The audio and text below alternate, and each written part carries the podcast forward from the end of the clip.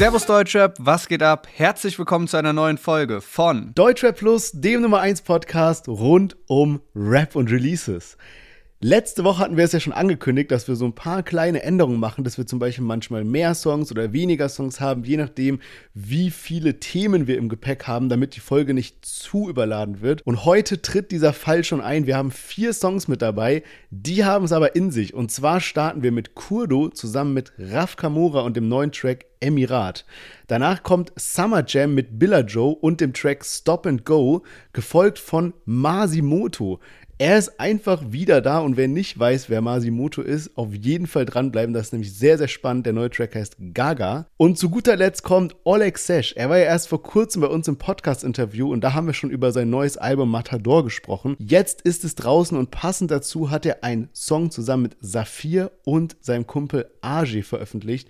Qualität. Yes, und bei den Themen haben wir heute Nina Chuba und Finch mit dabei. Die beiden sind aneinander geraten. Es geht um einen Festivalauftritt von letztem Jahr und was da Deutsche Plus für eine Rolle in diesem kleinen Beef spielt, das erfahrt ihr heute in der Folge. Und außerdem sprechen wir über Bushido versus Arafat. Es gibt wieder neue Berichte über den Prozess. Es gibt ein neues Enddatum. Ja, nicht zum ersten Mal, dass dann Enddatum festgelegt wurde. Also schauen wir mal.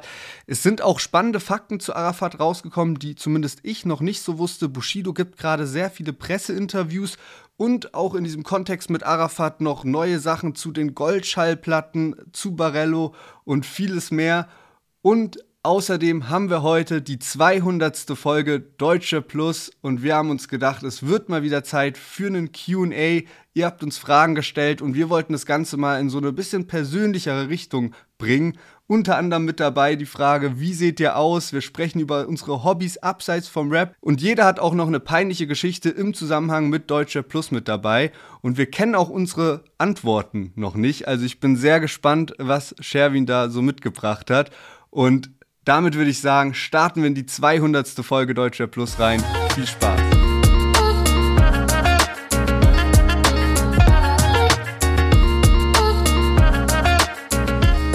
Yes, und ihr wisst ja mittlerweile, dass wir schon längere Zeit eine sehr coole und intensive Partnerschaft mit Effect Energy und Nine Mile haben.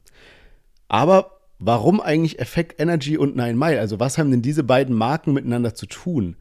Das will ich heute mal erklären und zwar ist der Startschuss dafür, dass Andreas Herb der Gründer von MBG, da sage ich gleich was dazu, im Interview bei TV Straßensound war und dort eben ein super spannendes Interview gegeben hat. Also kann ich wirklich nur empfehlen. Und er ist eben dann auch so ein bisschen auf diese ganzen Brands eingegangen, die bei MBG sind. So, jetzt erkläre ich es mal. Also MBG ist der Mutterkonzern und darunter ist Effect Energy, Nine Mile, aber auch so Brands wie zum Beispiel Salitos Bier, Dos Mas, so ein Party-Shot, Aqua Morelli kennen wir auch, so ein Wasser in so einer schönen blauen Flasche oder auch Scavi und Ray, also dieser ne, edle Prosecco. Und das war einfach ganz cool, auch mal so von dem Gründer selber zu hören, wie er es so geschafft hat, von einem kleinen Bierimporteur zu einem der größten Getränkehersteller aus Deutschland zu werden. Und er erklärt auch, warum sie sich zum Ziel gemacht haben, für Effekt und Nine Mile so krass Deutschrap zu supporten und erzählt da wahre Geschichten, was da passiert ist, wie sie da drauf gekommen sind. Und eine Sache, die ich sehr, sehr spannend fand, war, dass sie eben gesagt haben, hör zu, das ist jetzt unser Markenkern wir schreiben uns jetzt Deutschrap auf die Fahne und wir unterstützen die, damit da geile Videos entstehen können, geile Projekte, all das, wo man eben immer Effect Energy oder Nine Mile sieht. Und wir gehen auch mit den Rappern durch gute und schlechte Zeiten. Und das ist eine Sache, die ich wirklich jetzt schon so lange bei Effekt und Nine Mile beobachten kann, dass sie einfach ohne Wenn und Aber die Deutschrap-Szene supporten und wir alle deswegen so geilen Content haben, so coole Musikvideos haben, Projekte etc., die daraus entstehen. Und das sind eben auch genau die Erfahrungen, die Lennart und ich mit dem Team von Effekt und Nine Mile gemacht haben, dass die eben so auf Augenhöhe agieren und uns die ganze Zeit unterstützen. Deswegen an der Stelle ein riesen Dankeschön an Effect 9 Mile und checkt mal den Link in der Beschreibung ab. Dort kommt ihr zum MBG Amber Room, wo ihr die ganzen Produkte mal sehen, kaufen könnt. Gibt auch gute Deals. Und jetzt viel Spaß mit der neuen Folge. Let's go!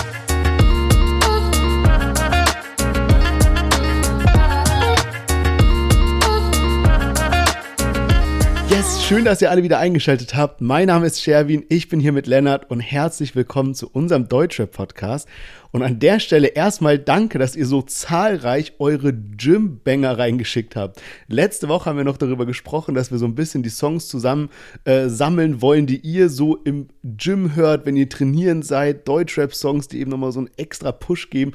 Da kam jetzt einiges zusammen unter der neuen Folge auf Spotify, wo man eben so Nachrichten abschicken kann. Schickt da gerne weiterhin rein. Ich bin gespannt, was da noch alles bei rumkommt. Aber jetzt soll es mal nicht um Songs gehen, die man beim Sport oder im Gym hören kann, sondern um Songs, die es in die Charts geschafft haben. Deswegen, Lennart, was ist denn das Chart-Update der vergangenen Woche? Yes, genau. UFO hat ja letzte Woche auch sein Mixtape veröffentlicht und dazu auch nochmal eine Single mit Ken Carson und ist damit auf Platz 18 gechartet. Und jetzt wird's spannend, denn jetzt kommen auch die Artists, die wir letzte Woche in der Folge mit dabei hatten. Und zwar iLiver und Mero haben ja ihr neues Lied released und konnten damit auf Platz 6 charten, insgesamt aber nur 3 Millionen Streams in der ersten Woche geholt. Und damals mit dem Track Sie weiß haben sie da mehr als das Doppelte an Streams in der Zeit geholt. Also, du hattest schon ein bisschen recht letzte Woche, als du gesagt hast, hm, ich weiß nicht, ob das wirklich so erfolgreich wird. Zumindest der erste Eindruck jetzt äh, mhm. zeigt, dass Sie weiß da auf jeden Fall viel mehr durchgestartet ist und dass viele Fans anscheinend ja den Nachfolger nicht ganz so krass fanden. Und Luciano hat ja die Single Time rausgebracht und ist damit auf Platz 1 gegangen und hat sich selbst von der Spitze der Charts abgelöst. Also wirklich Traumstart in 2024. Er stand ja die Woche davor mit Wonderful Life auf Platz 1. Und das ist jetzt auch das erste Mal seit Sommer 2020, dass es das eben in den deutschen Charts gibt dass ein Künstler sich selbst von Platz 1 der Singlecharts ablöst mit einem anderen Song.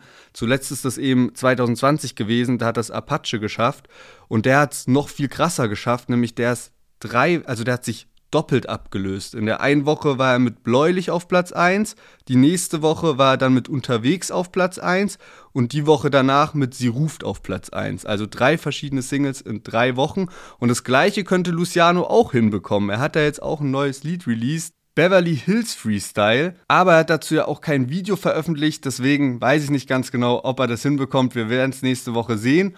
Und in den Albumcharts gibt es auch ein spannendes Battle und zwar UFO und OG Kimo haben beide ihre Tapes rausgebracht. UFO auf Platz 3 und OG Kimo zum allerersten Mal in seiner Karriere auf Platz 1 der Albumcharts mit Fieber.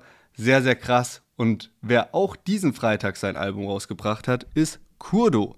Sein neues Album heißt Kristall und er hat eine Single rausgebracht, La Hen, mit Video, aber wir haben uns heute dafür entschieden, das Feature mit Raf Kamora Emirat mit reinzunehmen und wir hören direkt mal rein. Millionäre, also. Marihuana, kein Plan B, nur Plan A. Auf Brust bleibt Emirat,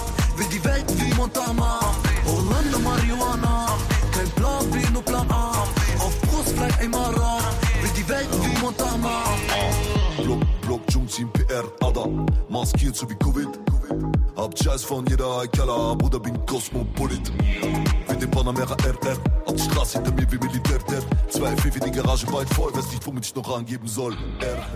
Kurdo, Feed, Raf Kamora, Emirat. Wie gesagt, der Track jetzt nicht extra eine Single gewesen oder so, aber eben ein Albumtrack und Raf Kamora natürlich auch ein krasses Feature. Ich glaube, wir haben auch letztes Jahr schon häufiger gemutmaßt, dass da ein Feature von Kurdo und Raf kommen könnte, weil ja auch Kurdo viel plötzlich in diesem Umfeld von Raff unterwegs ist. Ne? Kurdo hat jetzt mit The Crates für sein neues Album zusammengearbeitet, hatte Features mit Hoodblack und ich könnte mir gut vorstellen, dass er auch teilweise in diesem Studio von Raf Kamora auch aufgenommen hat, in dem Anthrazit-Studio, falls es es überhaupt noch gibt. Vielleicht heißt das mittlerweile auch anders. Genau, also Zusammenarbeit hat jetzt stattgefunden. Und als so dieser Beat losging, muss ich sagen, ich habe so, mein, mein erster Eindruck war so, ich, ich kann diese Art von Beats nicht mehr hören. Nicht, weil es die jetzt im Moment im Deutschrap so häufig gerade gibt, aber es gibt mir so Flashbacks an so, ne, von vor ein paar Jahren, als so andauernd diese Beats genutzt wurden. Mhm. Und das hat mir aber keinen guten Flashback gegeben, sondern eher so ein Übersättigungsgefühl. Und an manchen Stellen muss ich aber dann wieder sagen, wenn man so sich das Lied anhört, finde ich, sind geile Elemente in den Beat eingebaut, wodurch er dann doch besonders klingt. Aber ja, so diese, das Grundtempo, Grundstruktur, ich glaube, du weißt, was ich meine, ja. fühle ich einfach nicht so krass. Ja, ich weiß, was du meinst. Das war auch so mein erster Gedanke, weil ne, bei den beiden Künstlern, da hätte halt so was krasses bei rumkommen können. Der Song ist ja safe nicht schlecht, ne? Der Song ist der geht gut rein und sowas. Aber man hofft dann halt immer auf sowas Besonderes, Außergewöhnliches, sowas, was dann auch echt so ein krasser Hit werden kann und so. Und ich meine, diese, diese Street-Härte von Kurdo kombiniert mit so diesen Ghetto-House-Vibes von Raf Kamura irgendwie, das bietet schon viel Potenzial. Aber was dann bei rumkam, ist halt wirklich ein relativ normaler Song, der halt sehr von diesem Vibe lebt und nicht irgendwas krasses ausprobiert und so, ähm, musste da vollkommen recht geben. Und auch was den Beat angeht, eine Besonderheit gibt es da tatsächlich, und zwar, wenn man sich mal die Interpretenliste anschaut, beziehungsweise die ähm, Produzentenliste, dann sieht man da, der Beat ist von The Crates, Stupid Lou, Divo, Neil und Alex und Tubo. Also Tubo äh, kennt man ja so von YouTube, der macht ja auch viele so Song-Reviews, so von Deutschrap-Songs und sowas, dass er eben darüber spricht. Und mir war das bisher noch gar nicht bewusst, dass Tubo auch so Beats baut, vor allem halt so bei Kurdo und Raf Kamora. Hab jetzt aber gesehen, dass der schon super viel in diesem Bereich gemacht hat. Also, ne, der ist da schon guter Produzent.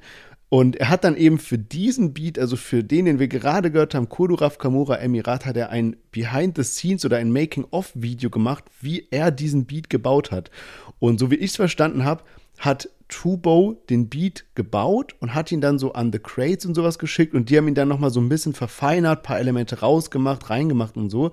Er hatte aber um diesen Beat zu bauen, eine ganz klare Inspiration. Und zwar von MHD aus Frankreich. Und da war eben das Ding auch, was du gerade gesagt hast, er hat gemeint, ja, MHD, das war halt auch damals oft Inspiration für, keine Ahnung, so Palm aus Plastik 1 und sowas, ne? Das heißt, die Inspiration, die genutzt wurde, um diesen Beat zu bauen, ist schon Inspiration gewesen für Projekte, die schon eine ganze Weile her sind.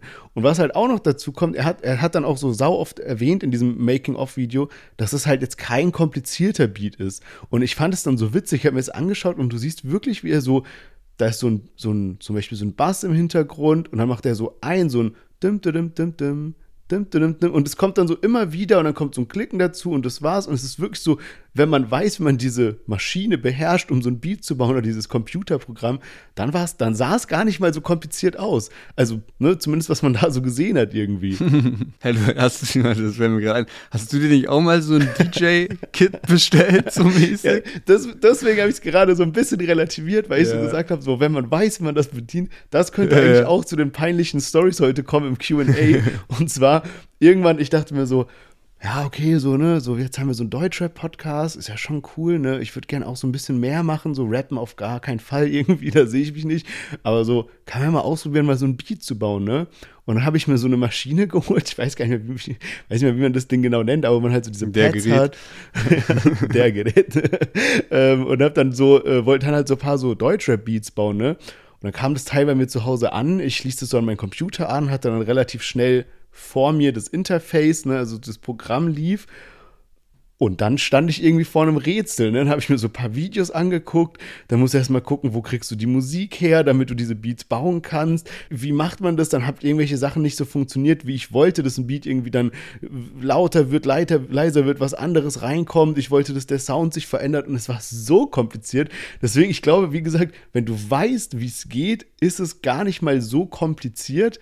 Aber um überhaupt dahin zu kommen, dass du dieses komplette Programm mal verstanden hast, das ist halt krass schwer. Ja, safe. Also ich stelle es mir auch so vor, dass man da ein bisschen Bock auf so Computerprogramme haben muss, so in die Richtung ein mhm. bisschen technikaffin sein muss, dass man überhaupt so dann sich da reinfuchsen kann und so. Lustig, dass du Tuba auch ansprichst, weil was mir jetzt eingefallen ist, hat es auch vergessen.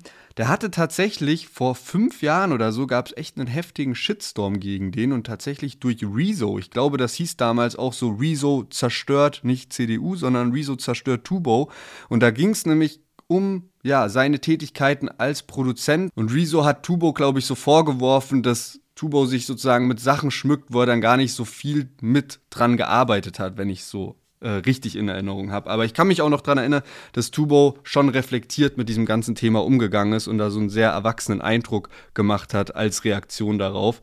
Das war irgendwie auch so die ersten Male, dass ich überhaupt von Rezo mitbekommen habe, der ja jetzt auch gerade so übelst im Streit mit äh, Steuerung F ist, wo mhm. auch so mhm. viele Videos und Reaction-Videos hin und her gehen. Naja gut, lass uns mal wieder zu Kurdo zurückkommen. Der hat jetzt sein Album Kristall rausgehauen und ich muss sagen, ich war ehrlich überrascht, als ich am Freitag so gesehen habe, okay, krass, ich habe das nicht so heftig auf dem Schirm gehabt, dass jetzt das Album rauskommt und habe dann auch mal durchgehört und so der Kurdo-Fan von früher, der den elften Stock-Sound gewöhnt ist, der wird auf jeden Fall mit diesem Album nicht bedient. Also es hat schon eine ganz klare Soundstruktur und weil du neulich meintest, du weißt gar nicht ganz genau, wieso The Crates Beats klingen. Ich glaube, du hast sowas gesagt. Mhm. Ich finde, die haben schon relativ typische Beats und genau diese Art von Beats hört man sehr gut auf dem Kurdo-Album. Also es ist in sich schlüssig, das Album, aber vielleicht mag ich tatsächlich den abwechslungsreichen Kurdo mehr, der halt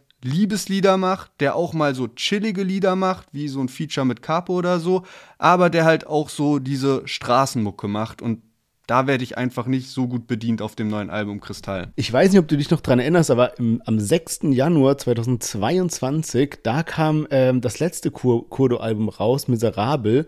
Und ich, wir haben direkt da eine Podcast-Folge aufgenommen und ich hatte direkt gesagt, okay, das ist mein Album des Jahres, weil ich schon so abgefeiert hatte und die Songs waren einfach so stark darauf. Plus, er hatte halt auch echt eine geile Promo-Phase. Da hat er diese drei ähm, Kritzeleien da drauf gehabt mit diesem so, ne, so Mittelfinger, Geld und ne, irgendwie sowas. Und es war einfach eine geile Promo-Phase. Die Songs waren geil. Er hat es immer so gemacht, dass er am Ende von dem einen Song, den er released hat, den nächsten Song schon mal so ein bisschen angespielt hat oder so, so, eine, so ein Part aus dem mhm. Refrain angespielt hatte, dass du direkt Bock bekommen hast auf den nächsten Release und den nächsten und sowas.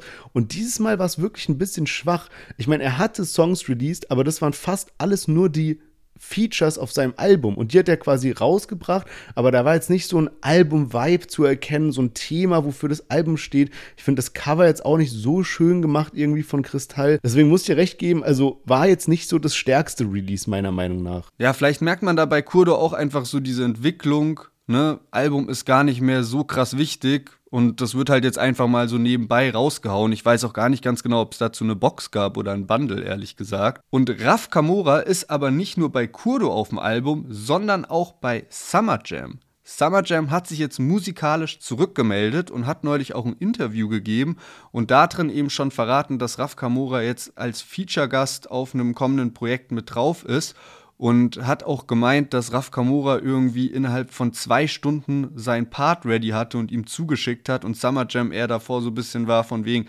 ja, ich weiß nicht ganz genau, ob es sich überhaupt lohnt, Raff anzufragen. Der ist immer so beschäftigt. Schauen wir erstmal, wo der gerade überhaupt ist und so, ne? Und dann war der einfach so perplex, weil das einfach zack, zack ging und Raff da wirklich ultra schnell war. Summer Jam ist jetzt aber zurück mit einer Single zusammen mit Billa Joe und der Song heißt Stop and Go und wir hören mal rein.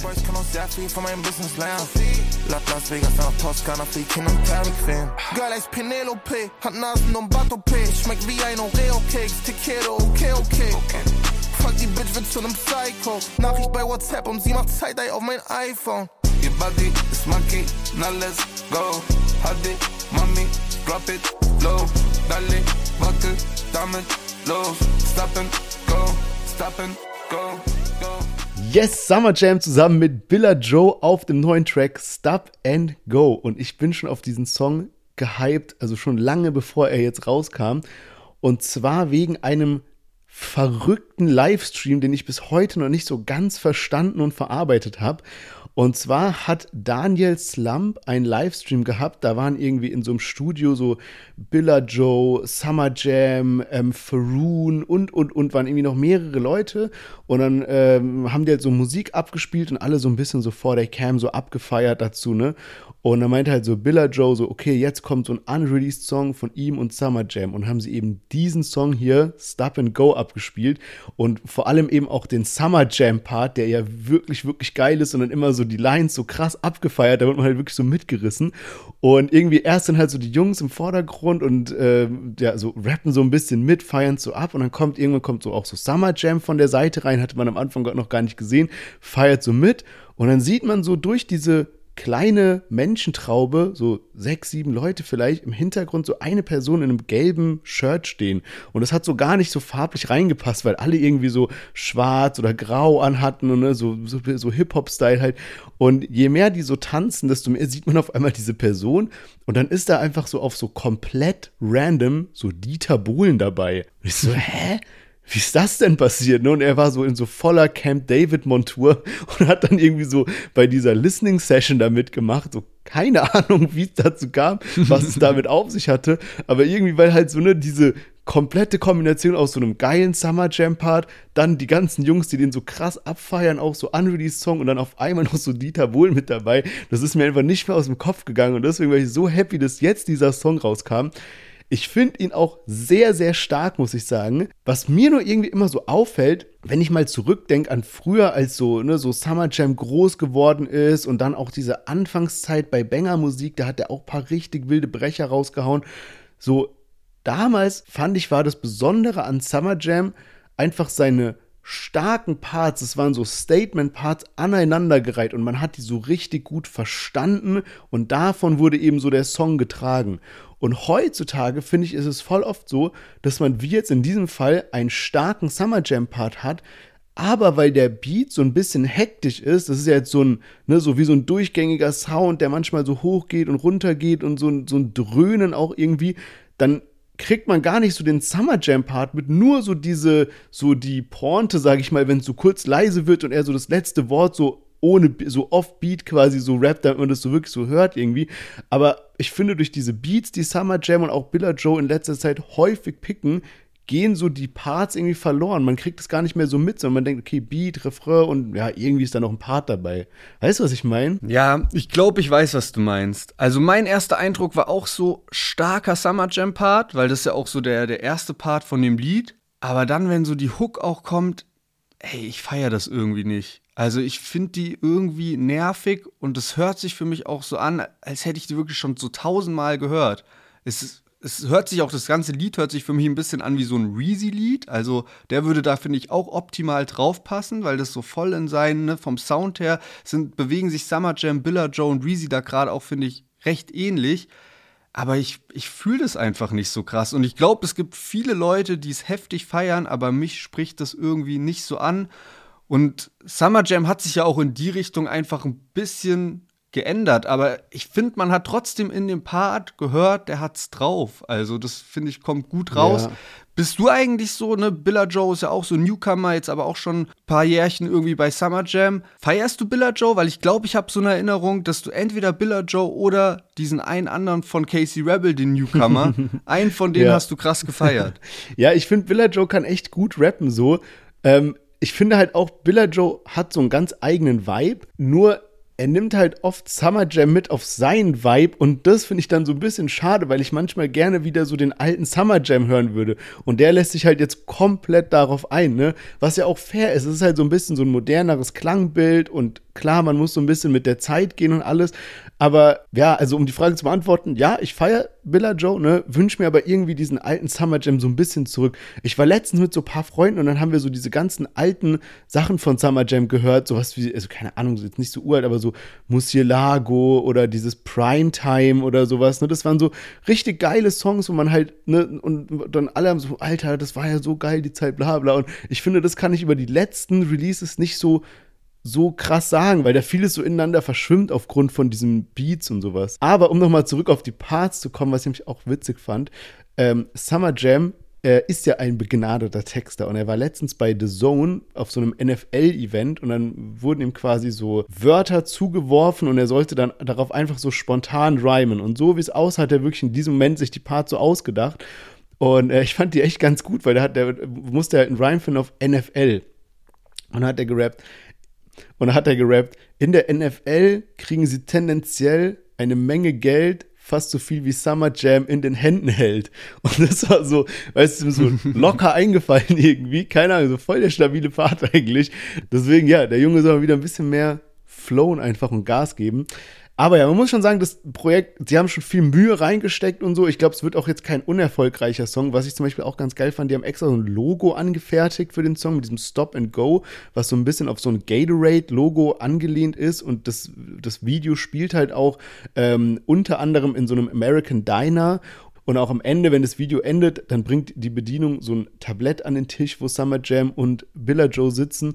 Und auf dem Tablett ist dann so ein handgeschriebener Zettel, wie so die Rechnung, ne, wie so einem so, so ein Diner halt. Aber handgeschrieben sind es dann so die Credits von dem Video, wo dann draufsteht, wer so mitgewirkt hat und sowas. Also die haben sich schon ein bisschen was dabei gedacht, muss man sagen. Sehr, sehr geil. Ich finde auch das Video zum Beispiel richtig krass geworden. Also feiere ich wirklich komplett. Summer Jam hat neulich eine Story gepostet und das scheint mir so fast ein bisschen unrealistisch. Und zwar wurde er gefragt, wie viel Geld er im Monat für Fashion ausgibt und Summer Jam meinte zwischen 100.000 und 250.000 Euro. What the fuck? Ja, vor allem er meinte zwischen 100 und 250.000 die Woche. Genau, also die, genau, genau. Die Frage war ja pro Monat, pro Woche, also quasi im Monat eine Million. Also das ist ja irgendwie, Digga, was? so. ja, also wenn, wenn das wahr ist, ne, so, man gönnt von Herzen natürlich. Ich wüsste nicht mal, wofür ich eine Million, also eine, eine Million Euro für Fashion ausgeben würde. Also, keine Ahnung. Das ist ja schwer, selbst wenn du Schmuck mit dazu zählst, irgendwie. Wenn es nur Fashion ist, so, Bro, keine Ahnung, so viel kann kein Mensch in einem Monat anziehen. Ja, ich glaube, die hat er mit einem Augenzwinkern gepostet, die Story. Anders kann ich mir das irgendwie nicht vorstellen. Ich habe mir mal dein Feature, was du letzte Woche vorgestellt hast, zu Nutzen gemacht. Und zwar geschaut, woher die monatlichen Hörer bei Summer Jam kommen. Und man kann ja leider nur so die Top 5 Städte sehen und jetzt nicht irgendwie so. Ich fände Länder eigentlich viel spannender als jetzt Städte. Aber bei Summer Jam da auch interessant, denn Istanbul ist auf Platz 1, Hamburg auf Platz 2, Ankara auf Platz 3, Berlin 4 und Frankfurt 5. Also auch bei Summer Jam, ähnlich wie bei Mero, was wir letzte Woche festgestellt haben, eine große türkische Zielgruppe, die ihn pumpt. Und ähm, Summer Jam ist schon ein krank lustiger Typ. So, das ist mir aufgefallen, als ich äh, ein Interview von ihm jetzt gesehen habe, wo die in so einer Runde sahen, wo die in so einer Runde saßen. Das Format heißt Tastemakers und da war dann auch noch Billa Joe zum Beispiel mit dabei und auch Ghana Beats. Und dadurch, dass das nicht so ein 1 zu 1 Interview war, hat Summer Jam immer mal wieder so ein paar lustige Sachen von Seite reingeworfen und da ist mir einfach aufgefallen, wie krass witzig der einfach ist so. Und er hat eine Geschichte erzählt, wie er mal verwechselt wurde in Istanbul. Und zwar war er anscheinend mit seinem Onkel in Istanbul in einem Nachtclub und irgendwie, wenn ich es richtig in Erinnerung habe, hat der Onkel auch ein bisschen was getrunken, hat dem Geschäftsführer geredet von diesem Club und Summer Jam dem war das schon auch alles ein bisschen unangenehm, weil er da halt so mit seinem Onkel da in diesem Club war und so, ne? Irgendwie so, ja, komische Kombi auch.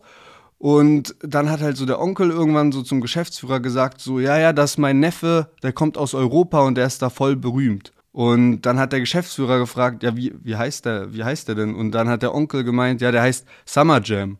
Und äh, plötzlich hat so Summer Jam gemerkt, wie übelst was abging in diesem Club und dieser Geschäftsführer irgendwie so ein paar von seinen Mitarbeitern geholt hat und die haben plötzlich so angefangen so zu flüstern und zu reden und es wurde alles plötzlich voll hektisch. Der eine geht so zum DJ-Pult, der andere zur Bar. Plötzlich gehen so die Lichter in diesem Club aus und die Pyro geht an was? und dann geht so plötzlich dieses Summer Jam-Lied an. weißt du so? Jetzt brauche ich eigentlich dich, Sherwin. Du kannst doch so gut singen, ne? Dieses Summer Jam. Jam, alright. Summer Jam.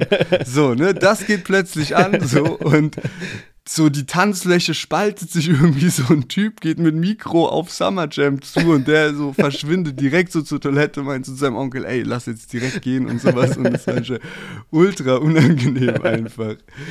Richtig ah, geil. geil. Wild. Vor allem auch geil, wenn du halt so an sich schon so berühmt bist, aber dann so verwechselt wirst mit irgendjemand anderem, ne? Also, ja, Mann. Das, ja, Mann. So wie damals, da hatte Miami Yassin, hatte Tony von den 102 Boys auf so einem Festival gesehen und ich weiß nicht, ob mhm. du diesen Ami-Rapper kennst, aber es gibt so einen, der ist Young Lean, er ist auch gut berühmt, auch mhm. sieht so ein bisschen ja. ähnlich aus und hat dann irgendwie mit diesem Tony von 1 und 2 Boys so eine Story gepostet und irgendwie so Young Lean getaggt, weil er so dachte, er hätte den so auf dem Festival getroffen.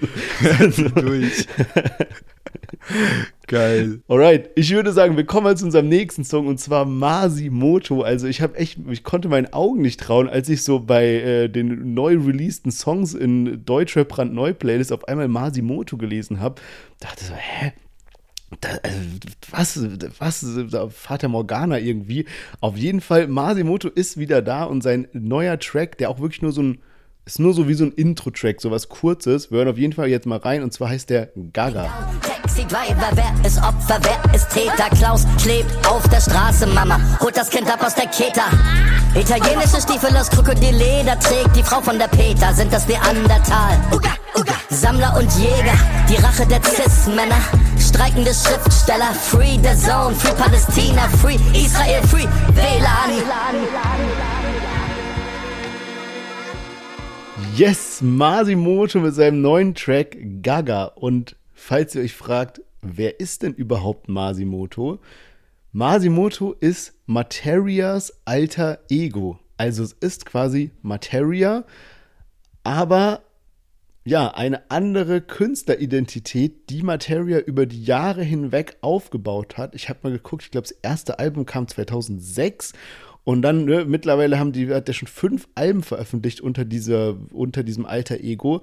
Und Masimoto kann man sich so vorstellen, ne, so hochgepitchte Stimme, eine grüne Maske, so ein bisschen der süße, kleine, freakige Kumpel von Materia. Also die haben auch oft so Features zusammen, also ne, wo so Materia mit seiner rauen, dunklen Stimme rappt und Masimoto eben dann mit dieser hochgepitchten Stimme einsteigt. Zum Beispiel Green Berlin war damals ein Song, den ich relativ häufig gehört habe. Ja, Mann. Äh, da merkt man auch schon am Namen, so was, der, was der, das Thema ist. Also Masimoto hat immer einen sehr starken Drogenbezug gehabt, aber auf so eine witzige Art und Weise irgendwie. Und ähm, ja, wie gesagt, die haben schon fünf Alben rausgebracht. Ich habe mal geguckt, Halluzination, also ne, so ein Ziehen, zu zweit allein, Grüner Samt, sehr, sehr stark, Ring der Nebelungen und dann Werde 2018 war jetzt das letzte Album. Es gab auch Features, zum Beispiel zusammen mit ähm, Genetik, mit Sido und sowas. Also das ist schon, das, das, das war, also Masimoto war wirklich, das war was, ja, das war was richtig Cooles. Ich fand immer, es war so das beste alter Ego im Deutschrap. Es gibt ja auch andere Künstler, die auch sowas haben. Zum Beispiel, was mir jetzt so eingefallen ist, Young Horn hat ja noch K. Ronaldo, Capital Bra hat Joker Bra, San Diego, SpongeBoss, da ist nochmal ein bisschen anders irgendwie, muss man sagen, aber ne, so eine andere Künstleridentität, die noch so mitschwingt. Und gerade bei Masimoto fand ich was immer sehr, sehr gut gelungen. Das war wirklich so ein eigener Vibe, der voll gepasst hat. Jetzt ist er wieder da mit dem Song Gaga. Ich bin mal gespannt, was der neue Vibe ist. Ich muss sagen, so beim ersten Hören hat es mir nicht so gut gefallen, weil so, es ist nicht so dieses Witzige von Masimoto rausgekommen. Es waren so ganz leichte Boomer, Schwobler-Vibes so ein bisschen drin. Weiß nicht, kann man sagen ja oder nein, irgendwie so. Aber es hat mich noch nicht so komplett überzeugt. Deswegen, ich bin mal gespannt, was da so als nächstes released wird und ob er jetzt wirklich komplett wieder da ist. Nee, also es wird ja, so wie ich das mitbekommen habe, jetzt seine letzte Tour geben, Ende des Jahres. Und damit dann dieses Jahr auch ein letztes Album geben. Also ich glaube, Masimoto taucht jetzt noch mal ein letztes Mal auf und dann ist wirklich fertig damit. Und ich denke halt auch, die Sache ist, ne, damit erreichst du jetzt nochmal all diese Fans, die sich Materia mit diesem alter Ego Masimoto aufgebaut hat in den letzten 15 oder eigentlich fast 20 Jahren mittlerweile. Die erreichst du damit, die haben auch alle Bock auf die Tour, aber du erreichst damit, glaube ich, keine neuen Fans mehr. Also das ist wirklich was für die alteingeschworenen Fans, aber ich kann mir nicht so richtig vorstellen, dass man jemanden wirklich damit catcht, jetzt 2024 mit, mit der Musik irgendwie. Ich fand eigentlich den Part ganz gut, muss sagen, auch gar nicht so krass in so Schwurbler-Richtung, sondern halt einfach mit so paar versteckten Botschaften, aber so wie man es eigentlich auch von Masimoto oder auch gerade von Materia kennt, ne, dass man so auch bisschen was zum Nachdenken hat. Und weiß aber auch nicht ganz genau. Ich glaube, ich komme gar nicht so krass gut klar mit dieser hochgepitchten Stimme. Also ich, es gab auch Lieder, die ich früher da krass gefeiert habe. Eine Sache zum Beispiel auch morgens Aronal, abends Air Max ja, mit Harris zusammen, war auch ein sehr krasses Lied. Und halt diese ganzen Kollabos mit, ne, wo Materia und Masimoto drauf waren, waren halt immer sehr krass, weil man da die Abwechslung hatte. Aber mir ist es schon schwer gefallen, so ein Masimoto mir wirklich auf Albumlänge zu geben. Und jetzt finde ich so diese, diese erste, diesen ersten Track auch ein bisschen anstrengend und es ist ja eigentlich auch richtig kurz nur, ne? Also der Part, wo Masimoto rappt, geht nur 40 Sekunden insgesamt und ich habe auch gesehen, das wurde dann so als Musikvideo, dieser 40 Sekunden Part hochgeladen und das ganze Lied wurde dann als Visualizer hochgeladen. Mhm. Und irgendwie hat sich das dann aber gegenseitig so Klicks auf YouTube gezogen, so dass ich nicht ganz verstanden habe, warum man nicht einfach ne, das offizielle Musikvideo zu dem ganzen Track dann gemacht hat, weil der ja jetzt auch nicht so unfassbar viel länger geht als diese 40 Sekunden. Also habe ich so äh, nicht ganz verstanden, so den Marketing-Move dahinter. Und jetzt noch eine abschließende Sache, dann darfst du wieder, weil du gerade gesagt hast, ne, Masimoto hast du so ein bisschen, bisschen beschrieben wie so der kleine, süße Bruder, hast du so gesagt? Mhm, ja. Aber ich finde, wenn ich mir auch jetzt nochmal so alte Lieder von Masimoto angehört habe, dass Materia dieses alter Ego schon sehr stark dafür nutzt, um auch so, sage ich mal, seine Assi-Seite rauszulassen. Ne? Mhm. Also auch von der Wortwahl, dann natürlich auch dieses ganze Rappen über Drogen und so, das würde halt zu dem, zumindest zu dem Radiomateria passt es dann halt nicht mehr so gut, das alles so, offensichtlich zu sagen. Und äh, dafür war das, glaube ich, immer ein gutes Ventil auch für Materia, dass er da eben dieses alter Ego Masimoto hat. Und wie du ganz richtig gesagt hast, wenn man jemanden beschreiben will, was überhaupt ein alter Ego in Bezug auf Deutschrap ist, dann kann man das am besten an dem Beispiel Materia und Masimoto machen. Ja, vor allem jetzt, wenn du es so erwähnst, ich glaube, das ist eigentlich bei den meisten so mit dem alter Ego. Ne? Also bei Young Huren und K. Ronaldo ist ja auch, dass so K. Ronaldo so ein bisschen der Verrücktere ist irgendwie.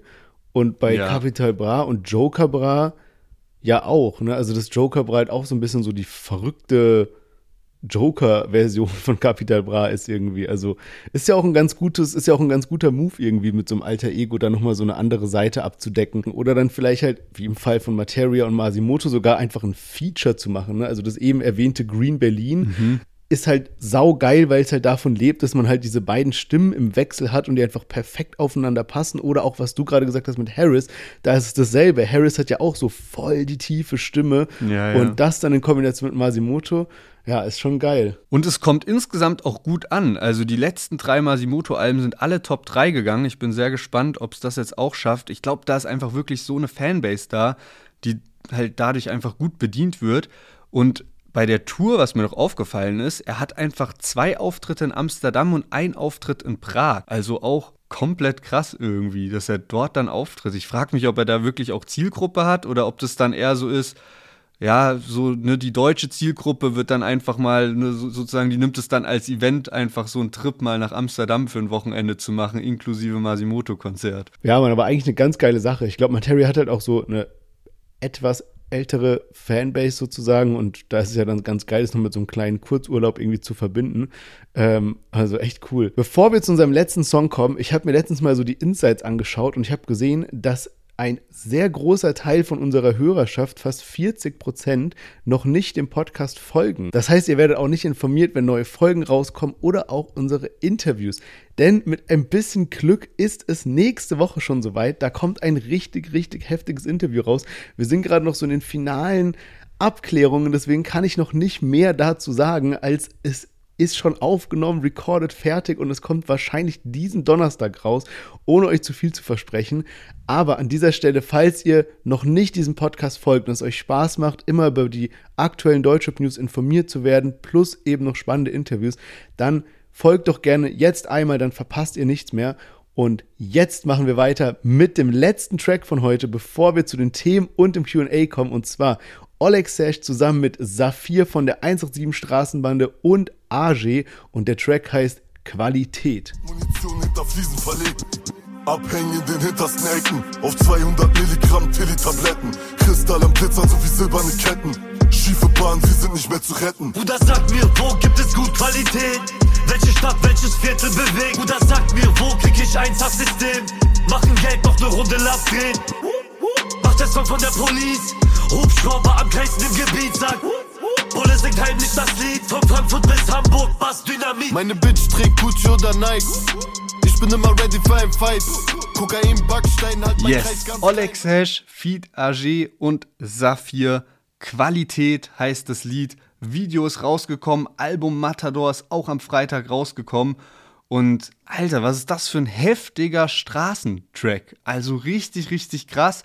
Und das zieht sich auch insgesamt durch das Album durch. Also ich finde, Oleg Sesh hat krass abgeliefert auf dem Album. Ich habe mir das mal angehört, bin noch nicht ganz durch mit dem Ding, aber da sind geile Lieder mit dabei und es waren ja auch schon stabile Singles mit dabei. Ferrari Motor mit Chelo und Abdi, dann die Leadsingle Matador natürlich auch und jetzt auch Qualität, finde ich richtig, richtig gutes Ding. Und auch die beiden Feature-Gäste haben da gut drauf abgeliefert. Also vorhin noch gesagt, ne, Kurdo, von dem erwartet man ja eigentlich auch so Straßenalbum und so. Der hat, ist, ist da eine ganz andere Richtung mit seinem Album gegangen. Aber Oleg Sesh hat wirklich, wirklich gut abgeliefert. So ein Street-Ding, heftiger Flow. Und ich weiß, ich kann es nicht so zu 100% sagen, weil ich nicht jedes letzte Oleg Sesh-Album so komplett durchgehört habe oder so komplett jetzt auf dem Schirm habe, was da alles für Lieder drauf waren. Aber ich habe das Gefühl, so Flow und Streetmäßig ist er jetzt wieder da angekommen, wo er so vor seinem ganz großen Hype mit so magisch und so war. Also das ist so mein Gefühl. Gerne auch mal an alle Hardcore Oleg Sesh Fans. Schreibt uns mal, wie ihr das so einordnen würdet, jetzt das neue Album Matador im Vergleich zu den letzten. Ich bin wirklich sehr gespannt. Ja, und ich finde, man merkt halt bei Oleg Sesh auch immer, wie viel Qualität in so ein Album reinfließt. Ich hatte das ja im Interview auch schon so erwähnt, dass er immer 150 Songs vorbereitet für ein Album und dann ausradiert, weglässt, verfeinert, nochmal, ne, optimiert und sowas und nochmal irgendwie die Soundqualität optimiert und sowas und dann wirklich sagt, okay, und diese Songs kommen jetzt rein, die passen perfekt. Und ich finde, das zieht sich halt so durch, dass man einmal das Musikalische hat, aber dann auch wirklich nochmal so viel Kreativität in dieses ganze Design reingesteckt wurde. Dieses Cover ist einfach ein geiles Cover, was, ne, so, das kann so ein Album werden mit so Legendenstatus, weil es so geil aussieht. Man sieht so äh, Oleg Sesh in so blauen Klamotten, in einem blauen Lamborghini, wo die Flügeltür so hoch ist und drin sitzt Oleg Sesh und auf der Tür ist so Oleg Sesh in so weißer Schrift dran gesprüht, also ganz Cover ist so blau und weiß und wenn man sich zum Beispiel die CD anguckt, dann hat die die dann sieht die aus wie die Felge von einem Lamborghini, was halt auch so einfach so geil gemacht ist, finde ich. Plus dann noch so im Bundle eben dieses Shirt, was dabei ist, was so ein bisschen auf so, äh, so Vintage Eminem T-Shirts irgendwie angelehnt ist, wie so alter Eminem-Merch irgendwie, was aber auch geil passt, weil Oleg Sesh ja wirklich bekennender Eminem-Fan ist und da so ein bisschen so Tribut mit irgendwie zollt auf so einem Street-Album. Also, Bro, richtig, richtig geil geworden, muss ich sagen. Also wirklich geil. Und was halt auch noch in diesen Street-Vibe reinpasst, ist, dass das komplette Video halt als One-Take aufgenommen wurde. Also mit Saphir, mit Arge, alle Feature-Parts und sowas, die laufen einfach so durch eine Hood durch und dann kommt Arge irgendwann von der Seite für seinen Part und sowas. Also, ey, wirklich sehr, sehr geil gemacht. Ja, ich muss auch sagen, ich bin echt Fan von dem Interview, was du mit Oleg Sesh geführt hast. Und zwar, weil da, finde ich, gut rausgekommen ist, was für eine Leidenschaft Oleg Sesh auch so für die Musik und für Rap hat. So, und ich finde, an manchen Stellen denkt man so auch, Oleg Sesh ist so ein bisschen verpeilt, aber auf der anderen Seite ist er auch so übelst der Hustler, der so krass durchzieht, so, ne? Also wie fleißig der auch ist, wie viele Alben, wie viel Musik der in den letzten Jahren rausgebracht hat. Teilweise hatte der, glaube ich, Releases, wo so drei Mixtapes an einem Tag rausgekommen sind und dann so mal mehrere Alben im Jahr und so. Und das ist einfach, finde ich, richtig krass und ja, ich finde einfach, der ist einfach übel der sympathische Typ und das war auch ein äh, lustiges Interview mit dir insgesamt und so eine lustige Stelle aus einem äh, anderen YouTube-Format hatte ich da gesehen und zwar war ähm, Oleg Sesh bei äh, Stoke zusammen mit Noah, Enno und Waisel und dann das war irgendwie so eine deren ersten Shows so insgesamt, deswegen war alles ein bisschen durcheinander und das war irgendwie auch live, Livestream und dann hat, hat so eine Zuschauerin angerufen und die war halt Oleg Sesh-Fan und ähm, hat dann eben auch gesagt, so, ey, sie, sie feiert OL auch voll und alles Mögliche, ne?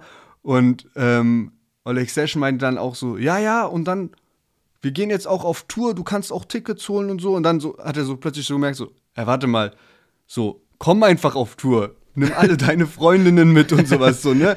Und Enno feiert's halt so komplett ab, weil es war irgendwie so drauf ausgelegt, dass Oleg Sesh sie natürlich so einlädt und er ja, so. Ja. Und Enno meint dann auch so von wegen, Oleg Sesh will erstmal so Schnapp machen und so, ne? Aber dann, so da hat man so das voll gemerkt, so Oleg Sesh manchmal so ein bisschen verpeilt, aber übelst der herzensgute Mensch einfach ja. insgesamt, ne? So danach so voll korrekt, so, ja, komm mit all deinen Freunden, schreib jetzt direkt die Namen in den Chat und sowas, die sind alle eingeladen und so. Richtig geil. geil. Ja, aber das, das ist echt witzig. Ich finde, das kam auch so im Interview so raus. Zum Beispiel auch, dass man so merkt, okay, Oleg Sesh, der macht halt echt viel Mucke mit so seinen Freunden.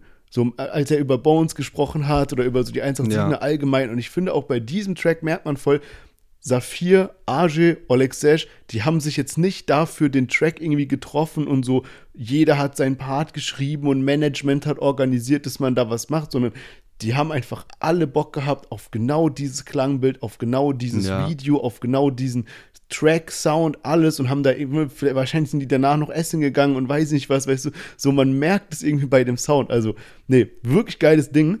Und eine witzige Sache, die ich noch gelesen habe, es gibt ja allgemein mit den 187ern nur recht wenige Interviews. Also die halten sich da ja sehr bedeckt und vor allem Saphir. Also ich kann mich, glaube ich, wenn ich drüber nachdenke, nicht dran erinnern, ihn mal so sprechen gehört zu haben. Also bei einem Alex, klar, der macht oft irgendwie so Sachen. Bones, ja, Raff, ja, Maxwell, weiß ich auch nicht genau, ne? Aber so, aber, aber Saphir auf gar keinen Fall. Und ähm, dann habe ich was gesehen. Es gab 2013 hat eine Internetseite, die irgendwie Straßenrap Hamburg heißt. Also die, die Webseite selber ist auch nicht mehr Straßenrap Hamburg, sondern irgendwie so webhostblabla.com, also so eine super veraltete Internetseite. Die hat eben Saphir so ein paar Fragen geschickt, die er, glaube ich, schriftlich beantwortet hat oder sie haben eben das Interview runtergeschrieben. Und die erste Frage fand ich erstmal ganz witzig. Da haben sie gemeint, ja, leider bist du im Internet nicht so präsent wie die anderen von der Straßenbande. Kannst du uns sagen, was so in letzter Zeit bei dir geschah?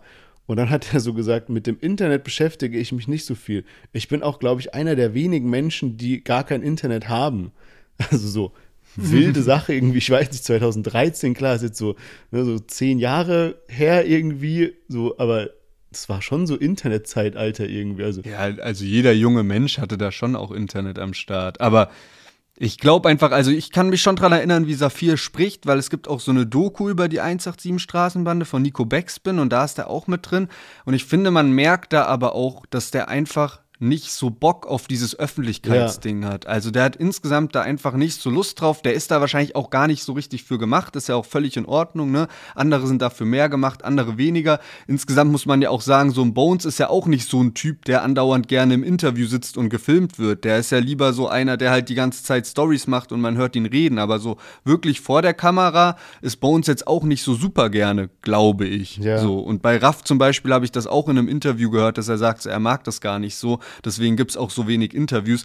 Und ja, ich glaube, so ein Saphir hat da nicht so viel Bock drauf. Und ich frage mich manchmal aber auch, also, ne, was, was macht der so? Der hat so, glaube ich, 2017 sein Album Neue Deutsche Quelle rausgebracht. In der Zeit danach hat jeder von den Künstlern mehrere Alben und Collabo-Alben rausgebracht und halt die Sampler, wo dann Saphir auch mit dabei war. Aber Saphir hat ja seitdem kein richtiges Release mehr gehabt, abgesehen von den Samplern und halt tausenden Feature-Parts aber kein richtiges Solo-Release und in diesen Kollabo-Dingern ist er eben ja auch außen vor. Ich kann mir halt irgendwie vorstellen, dass er so sein Geld irgendwo vielleicht anders investiert hat. Vielleicht hat er irgendwelche Unternehmen, Geschäfte, was weiß ich, der ist ja irgendwie auch so gefühlt, zumindest von dem, was man so von ihm hört, so einer, der halt so bisschen auch in dieser Unterwelt drin ist, ne, keine Ahnung, was der da so macht, aber das so Rappen gar nicht so sein Ding ist, dass der jeden Tag so abcheckt, ey, wer hat gerade Beef mit wem und so, sondern der haut mal so zwei Parts für einen Sampler raus und dann ist er wieder weg irgendwie.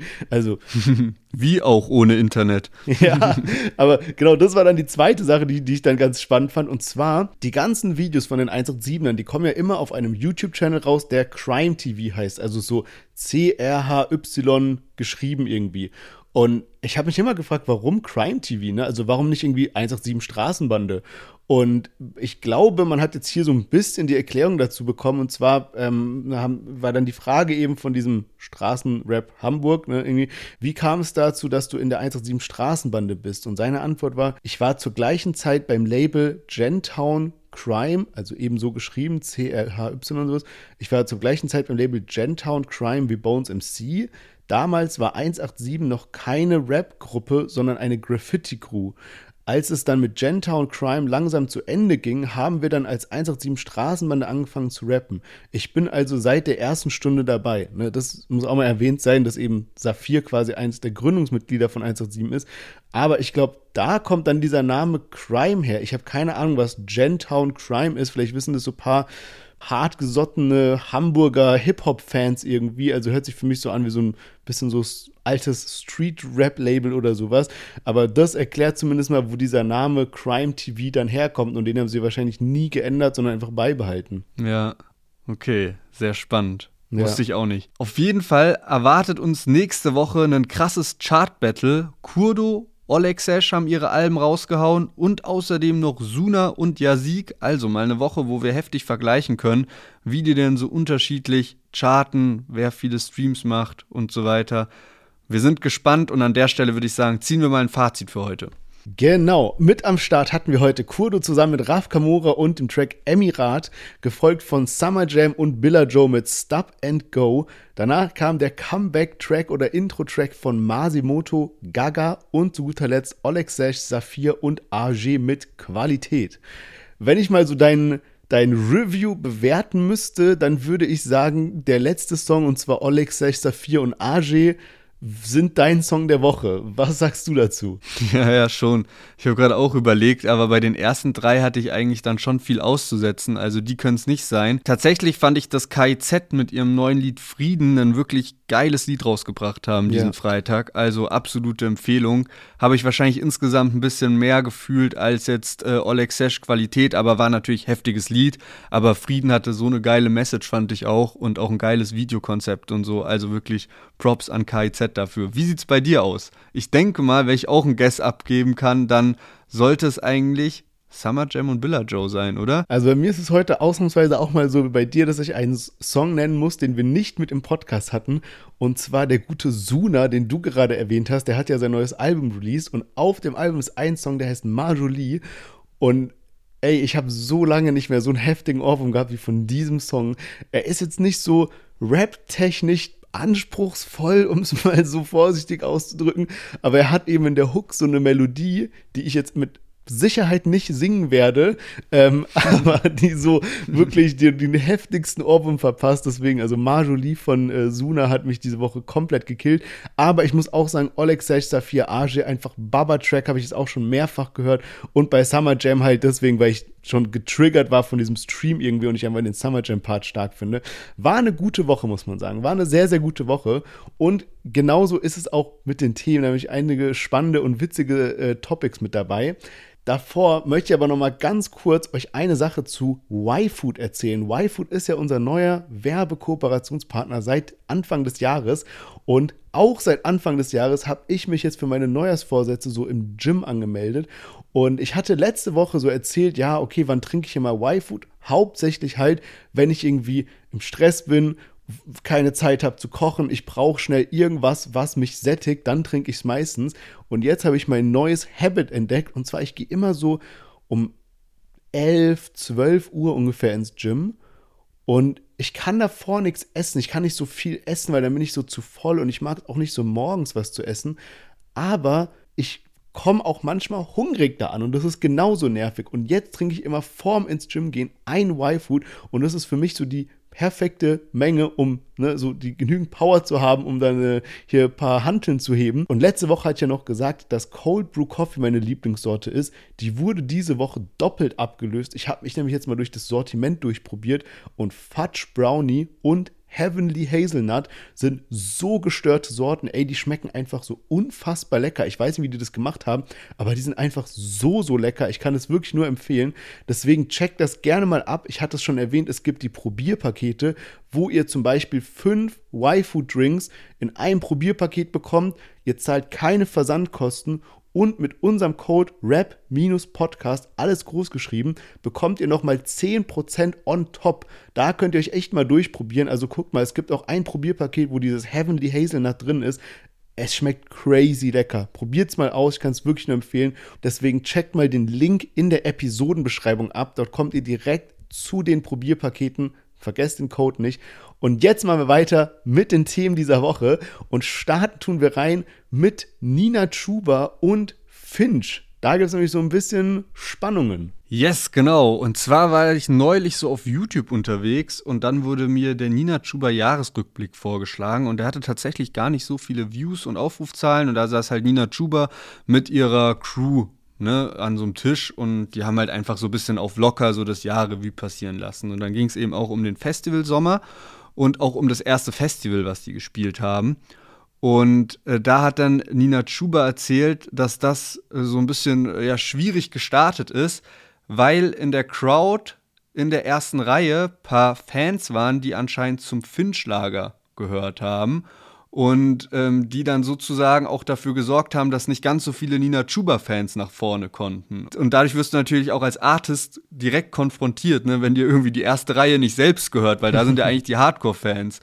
Und dann hat halt Nina Chuba gesagt, dass sie auch irgendwie gepöbelt haben. Und ähm, Nina Chubas Kollege, der so nebendran saß, der hat dann auch eben gesagt, ja, die haben angefangen eben hier zu rufen so Öst, Öst, Östdeutschland und hat halt so ein bisschen den sächsischen Dialekt nachgemacht. Und äh, Nina Chuba meinte dann, dass sie dann auch zwischendurch auch so ein bisschen war, so, pff, sie hat, also sie ist ein bisschen sauer auch geworden, ne? Und war ja. irgendwie so, jetzt, ja, seid doch mal ruhig so ein bisschen in die Richtung, ne? So kennt man normalerweise nur von Rapper Mittwoch. Und ähm, so, auf jeden Fall, das war die Sache. Ich habe das gesehen und, und ich habe auch mitbekommen, dass Finch sich in den letzten Wochen und Monaten schon häufig auf Social Media zu Sachen geäußert hat. Und dann dachte ich so, okay, hier ähm, kann man doch eigentlich mal einen Reel draus machen Mal schauen, ob Finch dann direkt drauf reagiert. Ne? Also ja, wenn ich das jetzt so erzähle, fühle ich, fühl ich mich auch ein bisschen wie so der Fitner-Roos von 2016. ähm, auf jeden Fall, Real ist gemacht und ähm, Finch hat es, denke ich mal, auch gesehen, weil zwei, drei Stunden später ähm, kam dann sein Statement in der Story online. Er hat dann äh, selbst eben den Ausschnitt von YouTube geholt, hat ihn in seiner Story abgespielt und dann eben ein Statement dazu ähm, abgesetzt und hat die Sache aus seiner Sicht äh, erzählt und erklärt. Und zwar ist Finch nach Nina Chuba aufgetreten und deswegen waren dann eben seine Fans da, um sich einen Platz zu sichern. Und hat dann auch gesagt, ne, ob, die, ob man da jetzt pöbeln muss, äh, sei mal dahingestellt. Hat dann aber auch eine kleine Ansage Richtung Nina Chuba gemacht und gesagt, so, hey, hier sich über den Dialekt lustig zu machen, äh, wenn das Festival in Sachsen-Anhalt ist, ja, weiß ich nicht ganz genau, ob das sein muss. Und ja, für mich hat sich so ein bisschen angehört, dass er auch ein bisschen salty war, weil er dann auch so hinterhergeschoben hat, ja, ob das jetzt für die Karriere so gut ist, weiß ich nicht. Aber ja, letztendlich hat Finch schon auch irgendwie recht, ne? Festival ist in Sachsen-Anhalt, die Leute sprechen da halt so, alles gut so. Ähm, Nina Chuba hat das ja aber insgesamt auch nicht böse gemeint und Finch hat dann auch am Ende so gesagt, so, ne, hier nur lieber Nina Chuba. Also es war insgesamt ein friedlicher Beef zwischen den beiden, muss man sagen. Ja, Gott sei Dank. Also vielleicht kann man ja dann irgendwann mal ein äh, Finch Asozial und Nina Chuba Feature erwarten. ja, Abfahrt und Wildberry Lillet Remix wäre doch mal eine Sache, die ganz gut abgehen würde. Ein anderer Beef, der aber nicht ganz so harmonisch abläuft, ist die Auseinandersetzung zwischen Bushido und Arafat. Da war jetzt schon der 111. Prozesstag und Ende Januar soll es jetzt anscheinend den letzten Termin geben, ja, ne, ihr, ihr wisst das, wenn ihr den Podcast verfolgt, das haben wir schon sehr häufig gesagt. Also ich bezweifle, dass es wirklich so sein wird.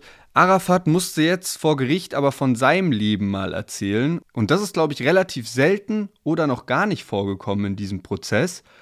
Man weiß ja, ne, Bushido hat irgendwie über mehrere Prozesstage die ganze Geschichte aus seiner Sicht äh, erzählt und jetzt hat Arafat da auch ein paar private Einblicke gegeben und ich dachte, ich gebe hier mal kurz so ein kleines Best-of über Arafats Vergangenheit auch. Er hat nämlich gesagt, Mutter war mein Kindergarten, ich war kein Schulschwänzer, Realschulabschluss, Fachabitur in Verwaltung und Wirtschaft. Ich hatte keine Lust mehr auf Schule, bin eher handwerklich, Abschluss als Kfz-Mechaniker, Geselle, Arbeit im Beruf und 2014 lernte ich dann meinen ehemaligen Bruder, besten Freund, Geschäftspartner kennen und hat dann auch über seine Familiensituation ein bisschen gesprochen. Im Jahr 2000 hat er anscheinend geheiratet und hat drei Söhne aus dieser Ehe, die jetzt alle um die 20 Jahre alt sind und der älteste von denen studiert, hat zwei Firmen und gründet gerade noch seine dritte Firma für Küchenaufbau.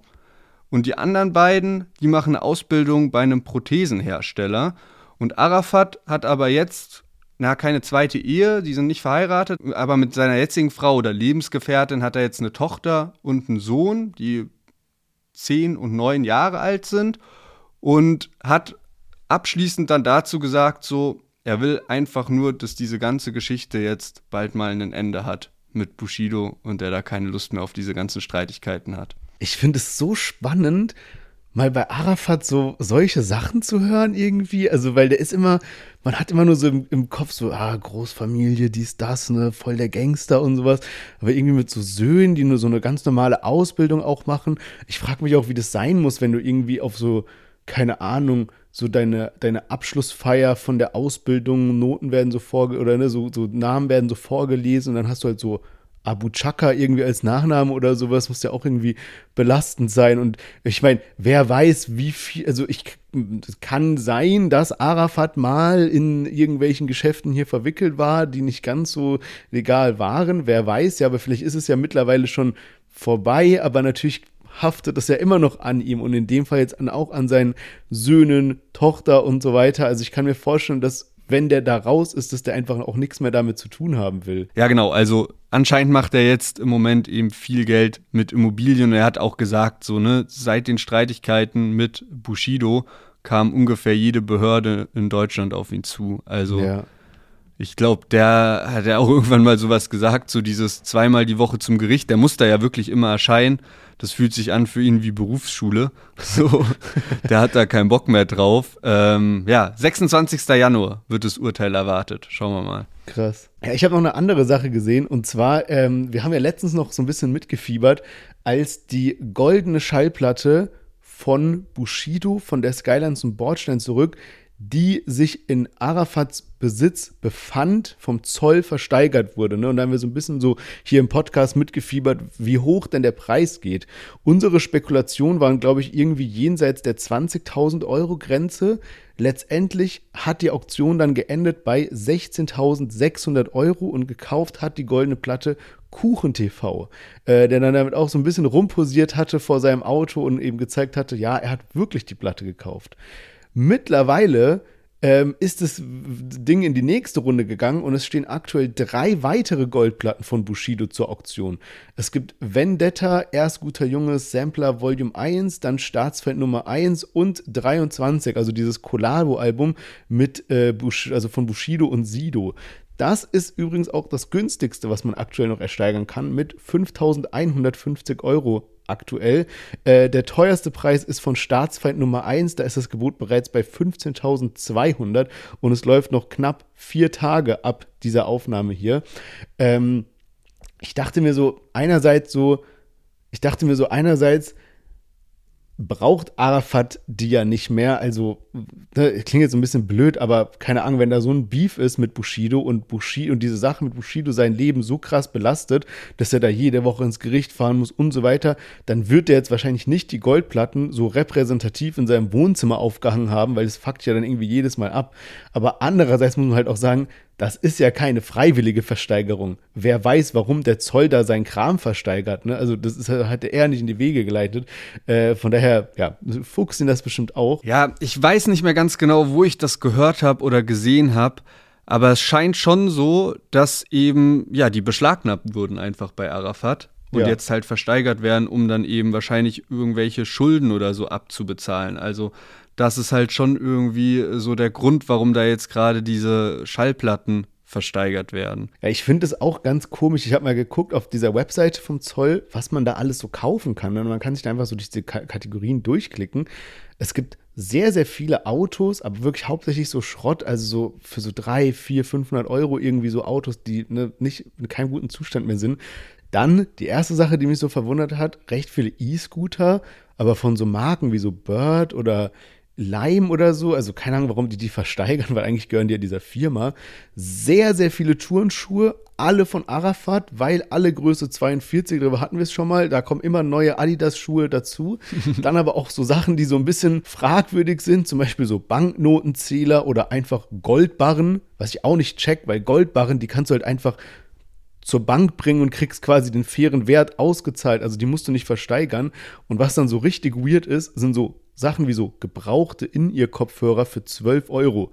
Da denke ich mir so, wie rechnet sich das? Ich meine, da ist so ein Beamter wahrscheinlich oder eine Beamte, die dann davon Fotos macht, die Anzeige erstellt, das hochlädt, dann wird das Ding versteigert, dann muss das irgendwie abgeholt werden mit zehn Formularen und sowas. Also so komplett idiotisch so ein Schrott wie gebrauchte in ihr Kopfhörer vom Zoll zu versteigern.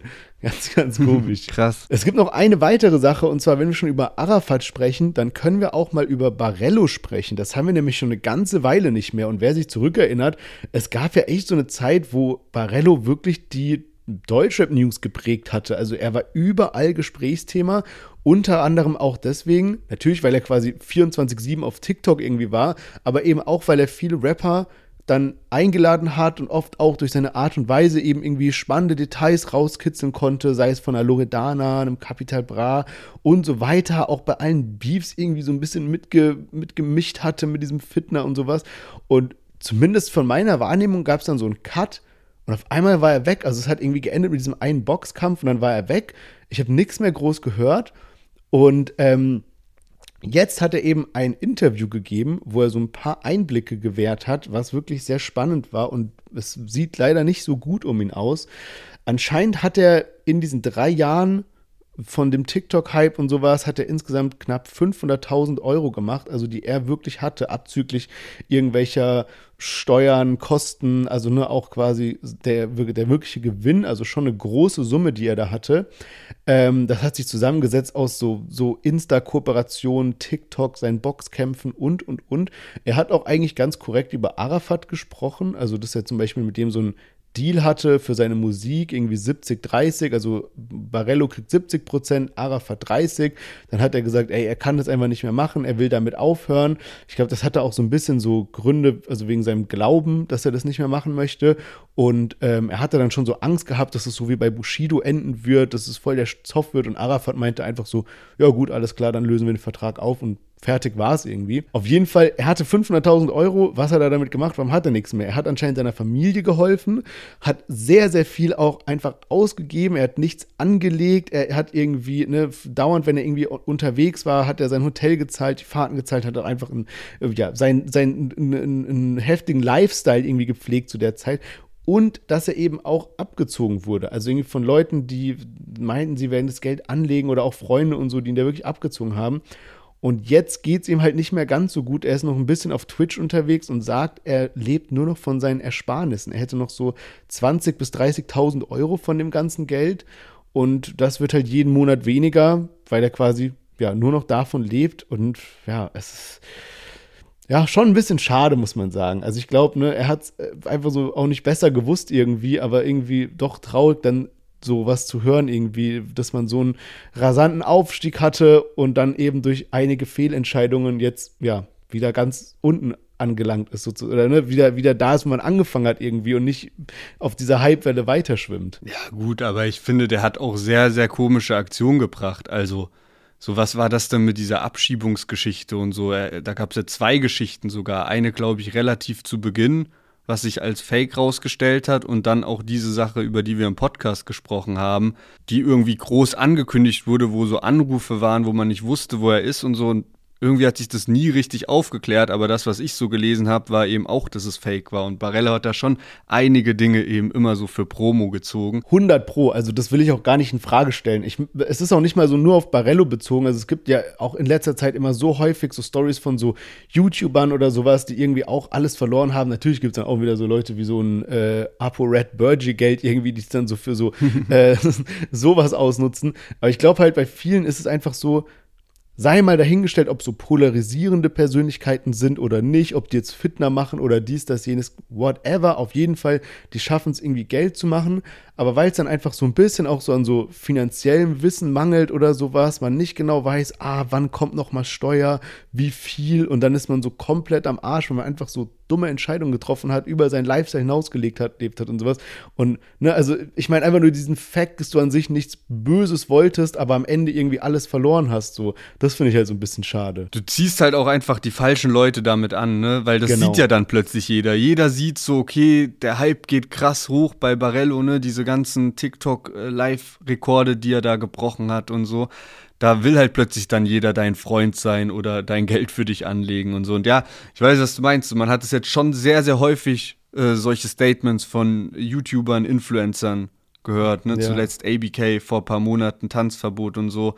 Schon krass, wie viele damit jetzt gerade ja Probleme haben und, und da an die Öffentlichkeit gehen. Aber gut, ich würde sagen, damit sind wir durch mit den Songs, mit den Themen von heute und wir kommen zu unserem Special von der 200. Episode. Ihr wisst ja, dass uns nie viel daran gelegen hat, uns irgendwie als Personen in den Vordergrund zu stellen, sondern dass wir einfach hier sind, um über Deutschrap zu sprechen, über Deutschrap-News, Rapper zu interviewen und einfach spannende Sachen darüber zu erzählen. Aber nach 200 Folgen, da kann man ja schon mal ein bisschen was rauslassen. Deswegen dachten wir uns, es ist mal Zeit für ein QA. Und wir haben einen Sticker bei Instagram gepostet, wo ihr uns Fragen schicken konntet, egal ob es witzige, dumme, bescheuerte oder auch einfach ja, interessierte Fragen sind. Und wir mal die Fragen so ein bisschen gesammelt. Also es gab recht viele Fragen, die so dasselbe gefragt haben, so Meinungen zu Musik oder zum Beispiel, wie seht ihr aus, was macht ihr etc. und sowas. Die haben wir mal so ein bisschen zusammengefasst. Aber ich kenne nicht die Antworten von Lennart und Lennart kennt auch nicht meine. Und es sind auch Fragen wie irgendwie eure peinlichste Geschichte oder ne, so, solche Sachen. Und deswegen bin ich schon sehr, sehr gespannt, Lennart, was du so für Antworten bereit hast. Und rein starten wir auch mit, gleich mit einer Frage, wo ich, ich, ich, bin, ich kann gar nicht erwarten, was du darauf antworten wirst. Und zwar, wie seht ihr aus? Und wir haben uns gedacht, wir beschreiben es einfach mal so mit Rappern, die uns so ein bisschen ähnlich sehen. Deswegen wird Lennart jetzt Rapper nennen, die so aussehen wie ich und auch ich umgekehrt. Also Lennart, wie würdest du mich denn beschreiben? Ja, Mann, und das war irgendwie richtig schwer tatsächlich, weil zum Beispiel bei mir so eine aus dem Freundeskreis oder wenn ich so zurückdenke in den letzten 10, 15 Jahren, habe ich schon immer mal wieder so irgendwas gehört, so, ey, ähnelst bisschen dem und dem, ne? Und bei dir habe ich das nicht so in Erinnerung, dass Leute zu dir gesagt haben, so, ey, dein Style oder also, also vom Gesamtbild ist gerade so krass wie der Rapper oder irgendwie sowas, ja. ne? Und jetzt habe ich ein bisschen überlegt, ne, du bist ja so, du bist ja auch so eine iranische Wurzeln und so. Und das, ich finde, Iranern sieht man das schon auch immer ein bisschen an, so im Gesicht. Und dann habe ich so gedacht, so, okay, ne, so ein Animus bist du jetzt nicht. aber vom, vom Gesicht her vielleicht so ganz, ganz weit entfernt, so PA Sports mäßig. aber nicht von der Körpergröße jetzt. Aber warte kurz, so dann habe ich so ein bisschen weiter überlegt. Und es klingt jetzt übel wild, wenn man. das klingt jetzt übel wild, wenn man dich nicht kennt so eine Mischung aus PA Sports und Summer Jam vielleicht, aber überhaupt nicht von Körperproportionen her, sondern jetzt wirklich nur so auf Gesicht und auch Frisur. Also Frisur würde ich, glaube ich, ja. gerade so, hast du schon so ein bisschen die Frisur von Sicky Jam, oder? ah, Junge, ich sterbe gerade. Aber ich muss auch ehrlicherweise sagen, also mir wird es auch schwer fallen bei mir irgendwie. Also so. Hat jemand schon mal zu dir gesagt, ey, du siehst aus wie der und der Rapper? Ehrlicherweise, ehrlicherweise nein. Ich weiß nicht. Ich habe ja auch so, nee, ehrlicherweise nicht. Aber ja, ich habe schon eher so ein bisschen längere Haare, ne, und so eher so einen, so einen integrierten Style. ah, Junge, ich kann nicht mehr. Okay, switchen wir rüber. Also, ist schwer, ist, ist schwer zu beschreiben. Mir würde auch kein Rapper einfallen. Ich hatte irgendwie gedacht, du sagst sowas wie so ein, wie so ein Mosch oder sowas, aber auch das wäre nicht. Stimmt, stimmt, ja. aber Mosch auch. Mosch ja. würde auch gut passen. Vielleicht, ja, tatsächlich besser als, besser als PA Sports. Aber bei Korrekt. Summer Jam bleibe ich. äh, ja, bei dir, ich habe so ein bisschen überlegt und irgendwie ist mir so direkt so eingefallen, so, also wenn du so Rapper wärst, dann wärst du, glaube ich, so Richtung so Cloud-Rap und sowas irgendwie. Und dann habe ich mal so geguckt und ich finde, es gibt so drei Rapper, wenn man da so einen Querschnitt sieht, dann sieht es irgendwie dir schon so ähnlich. Und zwar so ein El Guni, Young Huren und Rin mit normaler Frisur. Also wenn man die irgendwie so kombiniert mit so Style, Stimmt. Bartwuchs und so. Stimmt. Aber du hast jetzt gemeint, Leute haben oft zu dir gesagt, du siehst aus wie irgendein Rapper. Wie welcher Rapper sollst du denn aussehen? Jetzt nicht so krass, das hat sich jetzt vielleicht ein bisschen heftiger angehört, aber so Young Huren ja. und UFO eine Zeit ja. lang. Ja, ja, Weil ja, so, sehe ich. So diese, ich bin drei Berliner Zeit, da hatte ich auch ein bisschen längere Haare und so, ja, das so die beiden eigentlich so. Aber jetzt nicht so aktuell, aber so vor so fünf, sechs Jahren, ne? Ja, sehe ich, sehe ich. Geil. Aber stimmt, ja, guter Punkt mit Rin, so wie er jetzt ungefähr aussieht, mit, oder Rin, gerade der Bartwuchs tatsächlich, der ist ja. so, ja. Vielleicht auch, um mal die Frage, die eventuell im Raum stehen könnte, zu beantworten, warum zeigt ihr nicht einfach eure Gesichter? Keine Ahnung, wir haben uns einfach so dazu entschieden und irgendwie man fühlt sich halt mittlerweile ganz gut mit so einem reinen Podcast-Format. Ich sehe mich jetzt auch nicht so, so als so Deutschrap-Reporter oder keine Ahnung was. Deswegen haben wir einfach gesagt, ey, lass diesen Podcast so geil machen, wie wir es nur können. Da soll unsere ganze Leidenschaft reinfließen. Aber wir müssen jetzt nicht uns als Personen da jetzt nicht so ins Rampenlicht zu stellen. Aber deswegen fand ich es doch ganz witzig. Jetzt habt ihr zumindest mal so eine ganz grobe Vorstellung, wie wir hier aussehen, wenn wir hier podcasten. Und die nächste Frage, die gestellt wurde, war, was war das beste Konzert, auf dem ihr je wart? Und für mich kann ich das einfach so ganz klar beantworten. Und es hat auch wirklich eine geile, einen geilen Zusammenhang mit dem Podcast hier. Und zwar wurden wir jetzt dieses Jahr zu sehr vielen Festivals eingeladen und je nach Festival hatte man dann so verschiedene so Badges, also so ein Bändchen umhängen mit sowas, ne, mit so einem Anhänger sozusagen, so Presseausweis. Und bei manchen durfte man halt dann irgendwie, ja, keine Ahnung, einfach aufs Festival und bei anderen konnte man dann aber wirklich so bis ganz nach vorne. Und gerade beim Heroes Festival war das so heftig, weil wir durften halt mit unseren Bändchen in die vor die erste Reihe, also ne, vor die erste Reihe von der normalen Crowd und da war noch mal so ein Graben für die Reporter und da durften wir hingehen und Lennart und ich haben halt ehrlicherweise, wir haben da, wir haben da Content gemacht und alles war cool und sowas, haben uns die Konzerte angeguckt, aber haben halt auch einfach krass abgefeiert. Und dann war Raff und Bones und es war schon spät, es war schon dunkel. Es war nicht kalt oder sowas und wir hatten schon, ne, wir waren gut im Party-Modus und sind dann einfach so in diese allererste Reihe, rechts und links von uns, waren nur so richtige Reporter, die so auf komplett nüchtern mit ihrer Kamera und so 10 Meter Objektiv da standen, ganz gerafft so ihre Fotos geschossen haben. Und Leonard und ich, wir lagen uns einfach nur so in den Armen vor uns ein Meter zum Greifen nah, so Raf Kamura, Bones spielen da ihre krassesten Hits und das waren halt Songs, die wir seit 2016, wo noch nie ein Podcast überhaupt Gesprächsthema war bei uns, wir schon dazu abfeiern und das so nah zu sehen, das war einfach für mich wirklich der Top-Moment. Und ein bisschen später war da auch noch ein zweites Highlight, als wir dann auf die Bühne gegangen sind und Luciano gespielt hat und wir eben auf der Bühne waren von Luciano einfach auf derselben Bühne, also so quasi der war zwei Meter von uns entfernt und die Flammen schießen in die Höhe und man hat auch mal so aus dem Blickwinkel von so einem Rapper quasi die Crowd gesehen. Das hat sich einfach so unreal angefühlt, weil man halt im, ne, einfach so man fühlt sich halt wie ein, wie ein Hip-Hop-Fan und dann diese Sachen zu erleben, ey, das war wirklich mein absolutes Highlight, muss ich sagen. Ja, ich muss jetzt leider ein bisschen da so, es kommt mir jetzt so fast ein bisschen unromantisch vor, weil, weil, weil Sherwin jetzt so richtig geschwärmt hat hier von Festivalbesuch mit Deutscher Plus und so weiter. Mein Konzert ist leider, oder so mein Highlight-Konzert ist leider schon so vor Deutscher Plus Zeiten, was natürlich nicht heißt, dass ich äh, auch den letzten Festivalsommer richtig krass gefeiert habe. Und zwar eigentlich auch mehrere Konzerte. Aber UFO war sehr, sehr krass. Ich habe das auch schon mal im Podcast erzählt. Das war so, ich bin drei Berliner so die Zeit. Der hat einfach den heftigsten Hype gehabt und hatte aber noch kleine Locations gemietet. Und da war der im Zoom in Frankfurt. Da passen, glaube ich, 200, 300 Leute rein. Und da war ich dann halt so in der zweiten Reihe. Und alle waren halt so am Ausrasten zu diesen Songs von früher, wie so Migos, Der Pate und so. Dann kam auch noch Hannibal, Celo und Abdi kamen noch.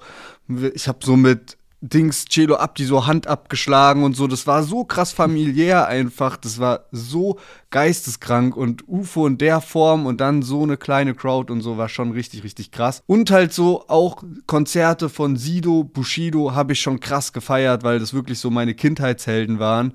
Und wenn da halt so die alten Lieder gespielt wurden und man so perfekt mitrappen konnte, das war schon irgendwie ein ganz anderer Vibe zu den Künstlern, die man halt jetzt feiert. Zum Beispiel Bones und Raff, die ja so voll die Partymucke sind. Das ist so viel mehr so Ausrasten und so, aber nicht so dieses, du rappst so straight den, den kompletten Part mit, wie jetzt bei einem Bushido oder bei einem ja. Sido. Und damit kommen wir zur Frage, was eigentlich unser Lieblingsgenre ist. Und ja, natürlich steht bei Sherwin und mir Deutschrap oben, aber was ist denn abseits von Deutschrap? Noch ein Genre, was du gerne hörst? Also ich muss sagen, in den vergangenen Jahren habe ich noch mehr andere Musikrichtungen gehört, aber dadurch, dass Deutschrap mittlerweile so facettenreich geworden ist, brauche ich gewisse Musikrichtungen nicht mehr oder die haben sich so kombiniert, dass auch Deutschrap das übernimmt, ne? zum Beispiel so diese ganze New Wave, Hyperpop-Richtung, die bei mir so ein bisschen auch so Techno abge abgelöst hat. Ähm, und ja, das ist halt so diese eine Sache. Aber wenn ich so was anderes sagen müsste, also ich, die eine andere, das eine andere Genre, was ich noch sehr, sehr viel höre neben Deutschrap, sind so Oldies, also so Cat Stevens, Phil Collins, Sting, America Geil. und so. Ich, ich weiß auch nicht, was das ist, aber manchmal brauche ich das so voll. Dann kann ich so gerade keinen Deutschrap hören, dann muss ich sowas hören irgendwie. Ja. So zum Chillen, zum Relax, um den Kopf frei zu kriegen. Ja, also das ist bei mir so. Aber was ist denn bei dir? Was hast du denn noch so abgesehen von Deutschrap? Ich muss schon sagen, der Podcast ist sehr einnehmend, weil eigentlich bin ich auch immer sehr offen für andere Genres, egal ob es so Klassikmusik auch ist, ne, zum Lernen mhm. oder halt auch, ne, einfach englischsprachige Musik, die aber eher in so eine melodische Richtung geht und so, weil ich das einfach manchmal auch, man braucht einfach manchmal was anderes, aber durch den Podcast hört man schon sehr viel Deutschrap. Ich merke auch immer wieder, wie sehr ich eigentlich Techno feier, also auch nicht nur so zum Feiern, sondern auch zu Hause so, ne, einfach mal einen Techno-Set oder so und dann eigentlich keine Ahnung, vereinzelt Lieder oder so, die ich da manchmal auf Dauerschleife höre. Früher habe ich auch viel spanische Musik gehört. Es sind aber, das ist wirklich dann so ein wilder Mix an Liedern aus verschiedenen Kulturen. Als ich damals ein halbes Jahr in Norwegen gewohnt habe, habe ich sehr viel skandinavische Musik auch gehört. Mhm. Das war auch sehr geil. Also ich habe so eine Playlist, da ist wirklich so ein wilder Mix aus allem mit drin. Und dann catchen mich manchmal einfach einzelne Lieder, die ich halt so dann eine Woche lang irgendwie gefühlt jeden Tag zehnmal höre. Ja, genau wie damals ähm, Some Say. Das war so ein Track, der uns so über ähm, genau, genau Karneval, solche Lieder halt. gecatcht ja. hatte. Ja, Mann. Okay, aber dann kommen wir mal von Genres abseits vom Rap zu Hobbys abseits vom Rap. Also, ne, natürlich ist eines unserer Hobbys oder auch Side-Business, wie man es auch immer nennt, Interessen, Dinge, mit denen wir viel Zeit verbringen, Deutschrap und der Podcast hier. Aber was machst du denn sonst so? Was hast du denn noch für Hobbys abseits von dem Podcast oder Interessensfelder? Ja, ich habe das mal probiert, als Deutschrap-Songtitel abzubilden. Und zwar mache ich schon seit einigen Jahren äh, Yoga und aber oft auch für mich einfach zu Hause, ne, weil mich das so ein bisschen entspannt, so, ne, man geht mittlerweile auf die 30 zu, der Rücken ist nicht mehr das gleiche wie damals und so. Und jetzt seit paar Monaten tatsächlich auch äh, professionell in einem Yoga-Studio, wo ich so zweimal Krass. die Woche hingehe. Und deswegen präsentiert dieses Hobby der Song von Young Kaffer und Küçük Fendi und SSIO. Dann Sohobani, Bergsteigen. Ist ein bisschen gelogen, muss ich sagen. Ich gehe aber sehr gerne wandern, aber habe auch äh, Höhenangst und so. Deswegen bin ich jetzt nicht jener, der so am Klettersteig mit Seil und so unterwegs ist. Deswegen äh, trifft da der Titel nicht zu 100% zu. Dann Fußballer von Bones. Ich gucke hm. sehr, sehr gerne Fußball und kann mich da auch mit Freunden irgendwie zwei Stunden einfach über die neuesten Transfers und so unterhalten. Und ein Hobby, was ich von früher eigentlich noch habe, aber jetzt über Jahre hinweg sehr, sehr krass vernachlässigt habe, aber was wirklich so mein Jahresvorsatz auch fürs, fürs, für dieses Jahr ist, ist einfach wieder mehr Bücher zu lesen tatsächlich. Ich habe letztes Jahr mal wieder so ein, zwei Bücher gelesen, habe gemerkt, ey, mir macht es eigentlich ultra Spaß, bloß man hat mittlerweile so viel andere Entertainment-Möglichkeiten wie Serien schauen, ne? Social Media auch einfach, ne? da passiert so viel Neues, gerade im Deutschrap-Kosmos und da habe ich mal das Lied, das Buch von Sido gewählt, um das abzudecken. Wie sieht es bei Geil. dir aus mit den Hobbys? Geil, sehr, sehr kreativ auf jeden Fall. Äh, und auch spannend, dass ich, ich wusste gar nicht, dass Yoga bei dir so, so ein krasses Ding ist, aber äh, cool. Also, äh, wenn ich dich mal besuche demnächst, dann lass mal gerne so eine Yoga-Session machen, weil äh, wild, da muss, ja. muss, ich auch wieder ein bisschen, bisschen anfangen. Geil. Also bei mir, es gibt zwei Hobbys, die, wo ich sehr, sehr viel Leidenschaft für habe, neben Deutschrap, und das sind einmal Uhren und andererseits Wein. Ich glaube, ich mag diese beiden Themengebiete so sehr, weil einfach beides so getrieben ist von viel Historie, da steckt viel Geschichte dahinter, da kann man sich wirklich so reinfuchsen. Es gibt irgendwelche Technologien oder Herstellungstechniken und so weiter, ne? Und irgendwie, es sind halt so Hobbys, wo man wirklich in so ein Rabbit Hole reinkommt. Ich kann auch gar nicht mehr sagen, wie das angefangen hat. Also angefangen hat das so mit Uhren auf jeden Fall, aber wie ich da so reingerutscht bin, keine Ahnung. Und mittlerweile bin ich echt so ein kleiner Uhren-Nerd geworden. Ich habe zum Beispiel auch mal äh, für meine Freunde, weil ich nur sehr wenige Freunde hatte, die auch sich mit so Uhren beschäftigen, habe ich mal eine 200 Slide lange Präsentation gebaut, wo es wirklich darum ging, wie funktioniert überhaupt eine Uhr, äh, welche Marken muss man kennen, was ist die Historie davon, welche T Mechaniken gibt's, ne, Kalender, Tourbillon und so weiter.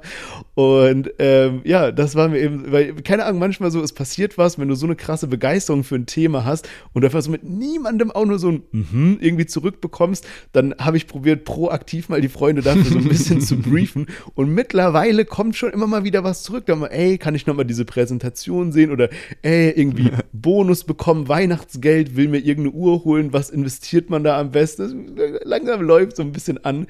Das mache ich auf jeden Fall glücklich.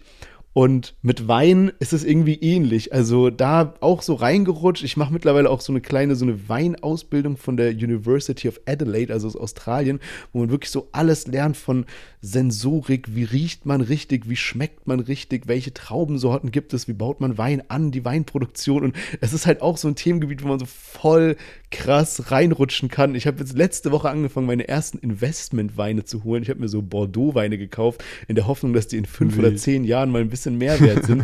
es ist crazy. Es ist ein crazy Rabbit Hole. Ja, dazu habe ich eine lustige Sache noch. Und zwar, wir hatten ja eine kleine deutsche Plus-Weihnachtsfeier und da waren wir dann auch, ne, Sherwin und ich, schick äh, essen. Und ähm, dann hatten wir auch Wein bestellt. Und dann hat Sherwin eben auch ein bisschen angefangen, ne, mir das Thema schmackhaft zu machen und ähm, hat so ein bisschen erzählt. Und ich habe dann aber so im falschen Moment gesagt, ah, krass. Und Sherwin war noch nicht fertig, das war noch nicht der Punkt, wo man hätte sagen sollen, ah, krass. Ja, und das war so random, das war wirklich so, Satz war so gar nicht krass war der Satz. Ich wollte einfach nur, dass das Thema zu ist und wir endlich über andere Sachen reden können. Ja, und ich habe dir gerade erzählt, was der Unterschied zwischen einem Riesling von der Mosel und aus dem Rheingau ist. Und du einfach so mitten im Satz, ah krass, so voll übertrieben, wo ich dann gemerkt habe, okay, geistig ist Lennart nicht gerade anwesend. Aber am Ende hast du es ganz gut, äh, am Ende hast du es ein bisschen gefeiert, ne? Also da war dann, wenn man dann ein paar Weine getrunken hat, dann wird es auf einmal spannend. Safe. Und damit kommen wir dann auch direkt äh, zu einem Thema, was jetzt da vielleicht auch ganz gut passt. Und zwar witzigste Eigenschaften habt ihr gefragt. Und wir sollen es natürlich über den anderen beantworten. Deswegen, leg vielleicht gleich mal los. Also ich muss sagen, das ist mir echt nicht so leicht gefallen. Also, weil die Frage war, was ist die lustigste Eigenschaft des anderen und nicht irgendwie die beste Eigenschaft oder sowas, sondern halt die lustigste Eigenschaft. Und da musste ich echt so ein bisschen überlegen, was sind so die lustigsten Eigenschaften von dir und irgendwie, mir sind nur so Kleinigkeiten eingefallen, aber zum Beispiel so, wenn du, zum Beispiel, wenn du mich so besuchen kommst oder so, dann kommst du so durch die Tür rein und du hast so eine Art und Weise, dass du so im Laufen deine Schuhe ausziehst, dass du so mit dem einen Schuh den anderen so festhältst und so durchläufst und dann so die Schuhe ausgezogen hast. Keine Ahnung, so voll random. Ja, Oder random. auch zum Beispiel, was ich sehr liebe, wenn wir irgendwie auf so einer Party sind und es ist ein bisschen voll und man ist so im Gedränge und so, dann hat Lennart so die Eigenschaft, einem einfach mal so einen Joke ins Ohr zu flüstern, so einen kleinen Insider oder jemand, der aussieht wie jemand, den man kennt oder sowas. Und zu guter Letzt, was ich auch noch sehr, sehr stark finde, Lennart ist so so ein kleines Stehaufmännchen, wenn es so ums Feiern geht. Also bei ihm ist so nie wirklich Feierabend. Und was ich da noch für eine geile Erinnerung habe, was auch wirklich so mietfrei in meinem Kopf wohnt, als wir auf dem eben erwähnten Heroes Festival waren, äh, da, da, war auch schon so spätere Stunde ne, und wir waren beide auch schon so ganz gut dabei. Das war so nach Raf Kamura und Luciano und sowas. Und wir hatten dann so Armbänder, ne, wie so eine Uhr, und damit hat man dann bezahlt auf dem Festival. Und wir mussten die Armbänder wieder aufladen. Und dazu musste man quasi in so einer Schublade. Kennt ihr das, wenn man so Tickets kauft an so einem Counter und man muss durch so eine Schublade so Geld rein und auf der anderen Seite raus und so. Und ich musste Lennart da seinen Arm durchschieben und es war so die geilste Situation ever, weil es einfach so nicht mehr geklappt hat, diesen Arm da durchzubekommen. So, Junge, ich bin gestorben. Aber trotzdem, Arm ging noch lang äh, also, und das ist auch ein lustiger Ging durch und auch wieder raus. ja. ja, das war geil. Das war geil. Oh okay. Sehr witzig, sehr überraschend Eigenschaft. Mir ist nichts anderes eingefallen. Ja. Eine Eigenschaft ist eigentlich schon genau das, was jetzt diese Folge schon ein bisschen thematisiert wurde. Ne? Sherwin hat wirklich so der kann sich richtig krass reinsteigern in so Sachen und kennt sich dann auch richtig gut damit aus. Ne? Zum Beispiel dieses Uhrenthema und dass er dann halt auch so PowerPoint-Präsentation dazu, dazu anfertigt und es seinen Freunden präsentiert. So. Und genau das gleiche jetzt so mit dem Wein. Dann vorhin habe ich auch erwähnt, ne, plötzlich hast du dir so ein DJ-Kit so bestellt. so. Das, das war was, wo es dann relativ früh schon aufgehört hat, aber Sowas gibt es eigentlich über die Jahre hinweg sehr häufig bei Sherwin.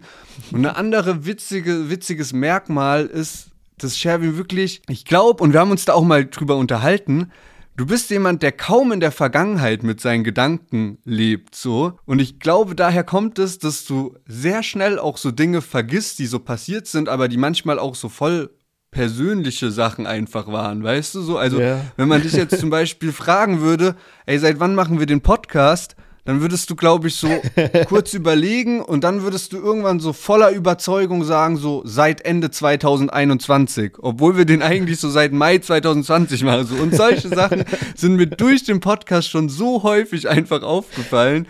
So manchmal hätte ich auch gerne so ein kleines Best-of von irgendwelchen Sachen, wo du so Jahreszahlen durcheinander gehauen hast und sowas, so Deutschrapper angeht oder so Sachen, hä, das war doch erst letztens und sowas. Da wäre wirklich, das wäre so eine neue Deutschrap-Geschichte, die damit so written by Sherwin könnte man sehr gut machen.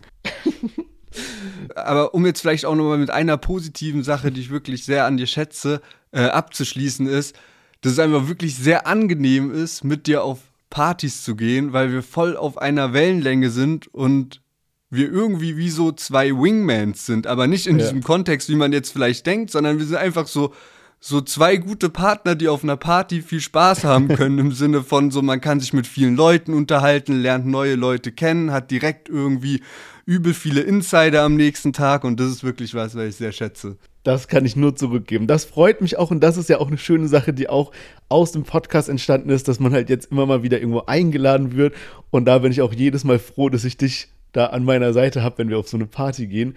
Also ja, Danke für die netten Worte und ich würde sagen, wir kommen zur letzten Frage und da bin ich schon sehr gespannt, was du da für eine Antwort hast. Und zwar, was war deine peinlichste Story, die irgendwie mit dem Podcast, irgendwie mit Deutsche Plus zusammenhängt, die dir so über die Jahre passiert ist, seit 2020, wie wir jetzt eben erfahren haben?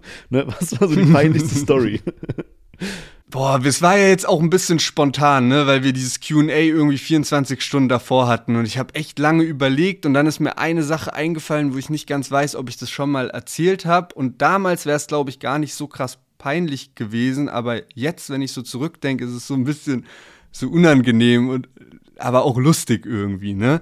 Also ich war ja 2022 auf dem OMR Festival, Online Marketing Rockstar, dafür steht OMR, das ist wie so eine Online Marketing Messe, aber eben auf cool gemacht, so, ne? Also schon so viele Unternehmen, die da sind mit ja, dann teilweise kostenlosen Getränken, kostenloses Essen, sehr viele Influencer, abends noch Konzerte von Rin zum Beispiel mhm. und das war einfach ein krasses Event und es war damals auch das erste große Event nach Corona und ich weiß noch, was für eine krasse Reizüberflutung ich nach diesen zwei Tagen auch hatte. Ne? Das war irgendwie, mein Gehirn musste, hat erstmal gebraucht, damit klarzukommen, weil da einfach so 70.000 Leute oder so waren und davor eben zwei Jahre Corona waren. So. Also es war wirklich irgendwie wild. Na gut, mhm. das mal beiseite. Ich habe dort Pascal Kerouche das erste Mal getroffen, der ja dann später auch bei uns im Interview war und ich habe den so rumlaufen sehen mit dem Gründer von OMR und dann dachte ich so, hä, das ist doch Pascal Kerouche. Der hatte auch irgend so ein Fashion Piece, was so mit 187 connected war und so und dachte so, hä, das ist der doch. Und dann bin ich so zu äh, Pascal hingegangen und ähm, hab halt irgendwie so ihn angesprochen, ey, du bist doch Pascal, hier, guck mal, Sticker Deutsche Plus und Pascal meint dann auch so, ah ja, ich habe auch schon in euren Podcast reingehört und so und dann haben wir irgendwie ein bisschen geredet und der war so ultra sympathisch. Ihr kennt ja auch alle Pascal, ne? So, der hat eine richtig sympathische und offene Art, einfach wie er im Podcast-Interview mhm. war. Und Pascal brauchte von mir einen Hotspot, weil der hat eben so diesen Instagram-Account von Philipp Westermeier geführt, diesem Gründer vom OMR, von OMR. Und sollte da halt so Bilder machen. Und das, der hatte irgendwie kein Internet und hat mich nach einem Hotspot gefragt. Und dann habe ich ihm so einen Hotspot gegeben, habe mein Handy rausgeholt und ich war irgendwie ultra, ultra aufgeregt in diesem Moment, so, ne? Und ich habe so gezittert einfach. So. Keine Ahnung, was da war. Und dann war auch noch so dieser Moment so irgendwie, ja, was ist denn das Passwort? Und ich zeig dem so, ich zeig dem so das Handy und zitter dabei so. Und dann haben wir auch noch so oh. Instagram ausgetauscht und so diese Situation hat nicht aufgehört, dass der Fokus so voll auf so dem Handy war, so, ne? Und normal hätte man es gar nicht so gemerkt, aber meine Hände zittern einfach so die ganze Zeit. Und ja, irgendwie, wenn ich jetzt so drüber nachdenke, ist es so voll unangenehm, weil das eigentlich so eine richtig, richtig entspannte Situation war und wir uns einfach ganz normal auf Augenhöhe unterhalten haben und so hey, was geht, was, ja. was, hast du jetzt schon so auf dem Festival erlebt und ne, bisschen über Podcast gesprochen und ja, ey, dann komme ich ins Interview und so weiter. Ja, irgendwie wild.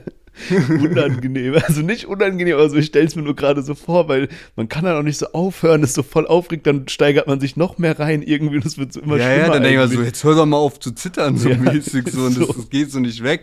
Aber wer weiß, ob das Pascal überhaupt so mitbekommen hat. Ein Jahr später hatten wir ja dann das Interview zusammen ja. und ähm, dann ging das auch mit dem Zittern. Jetzt bin ich aber sehr gespannt, was bei dir kommt.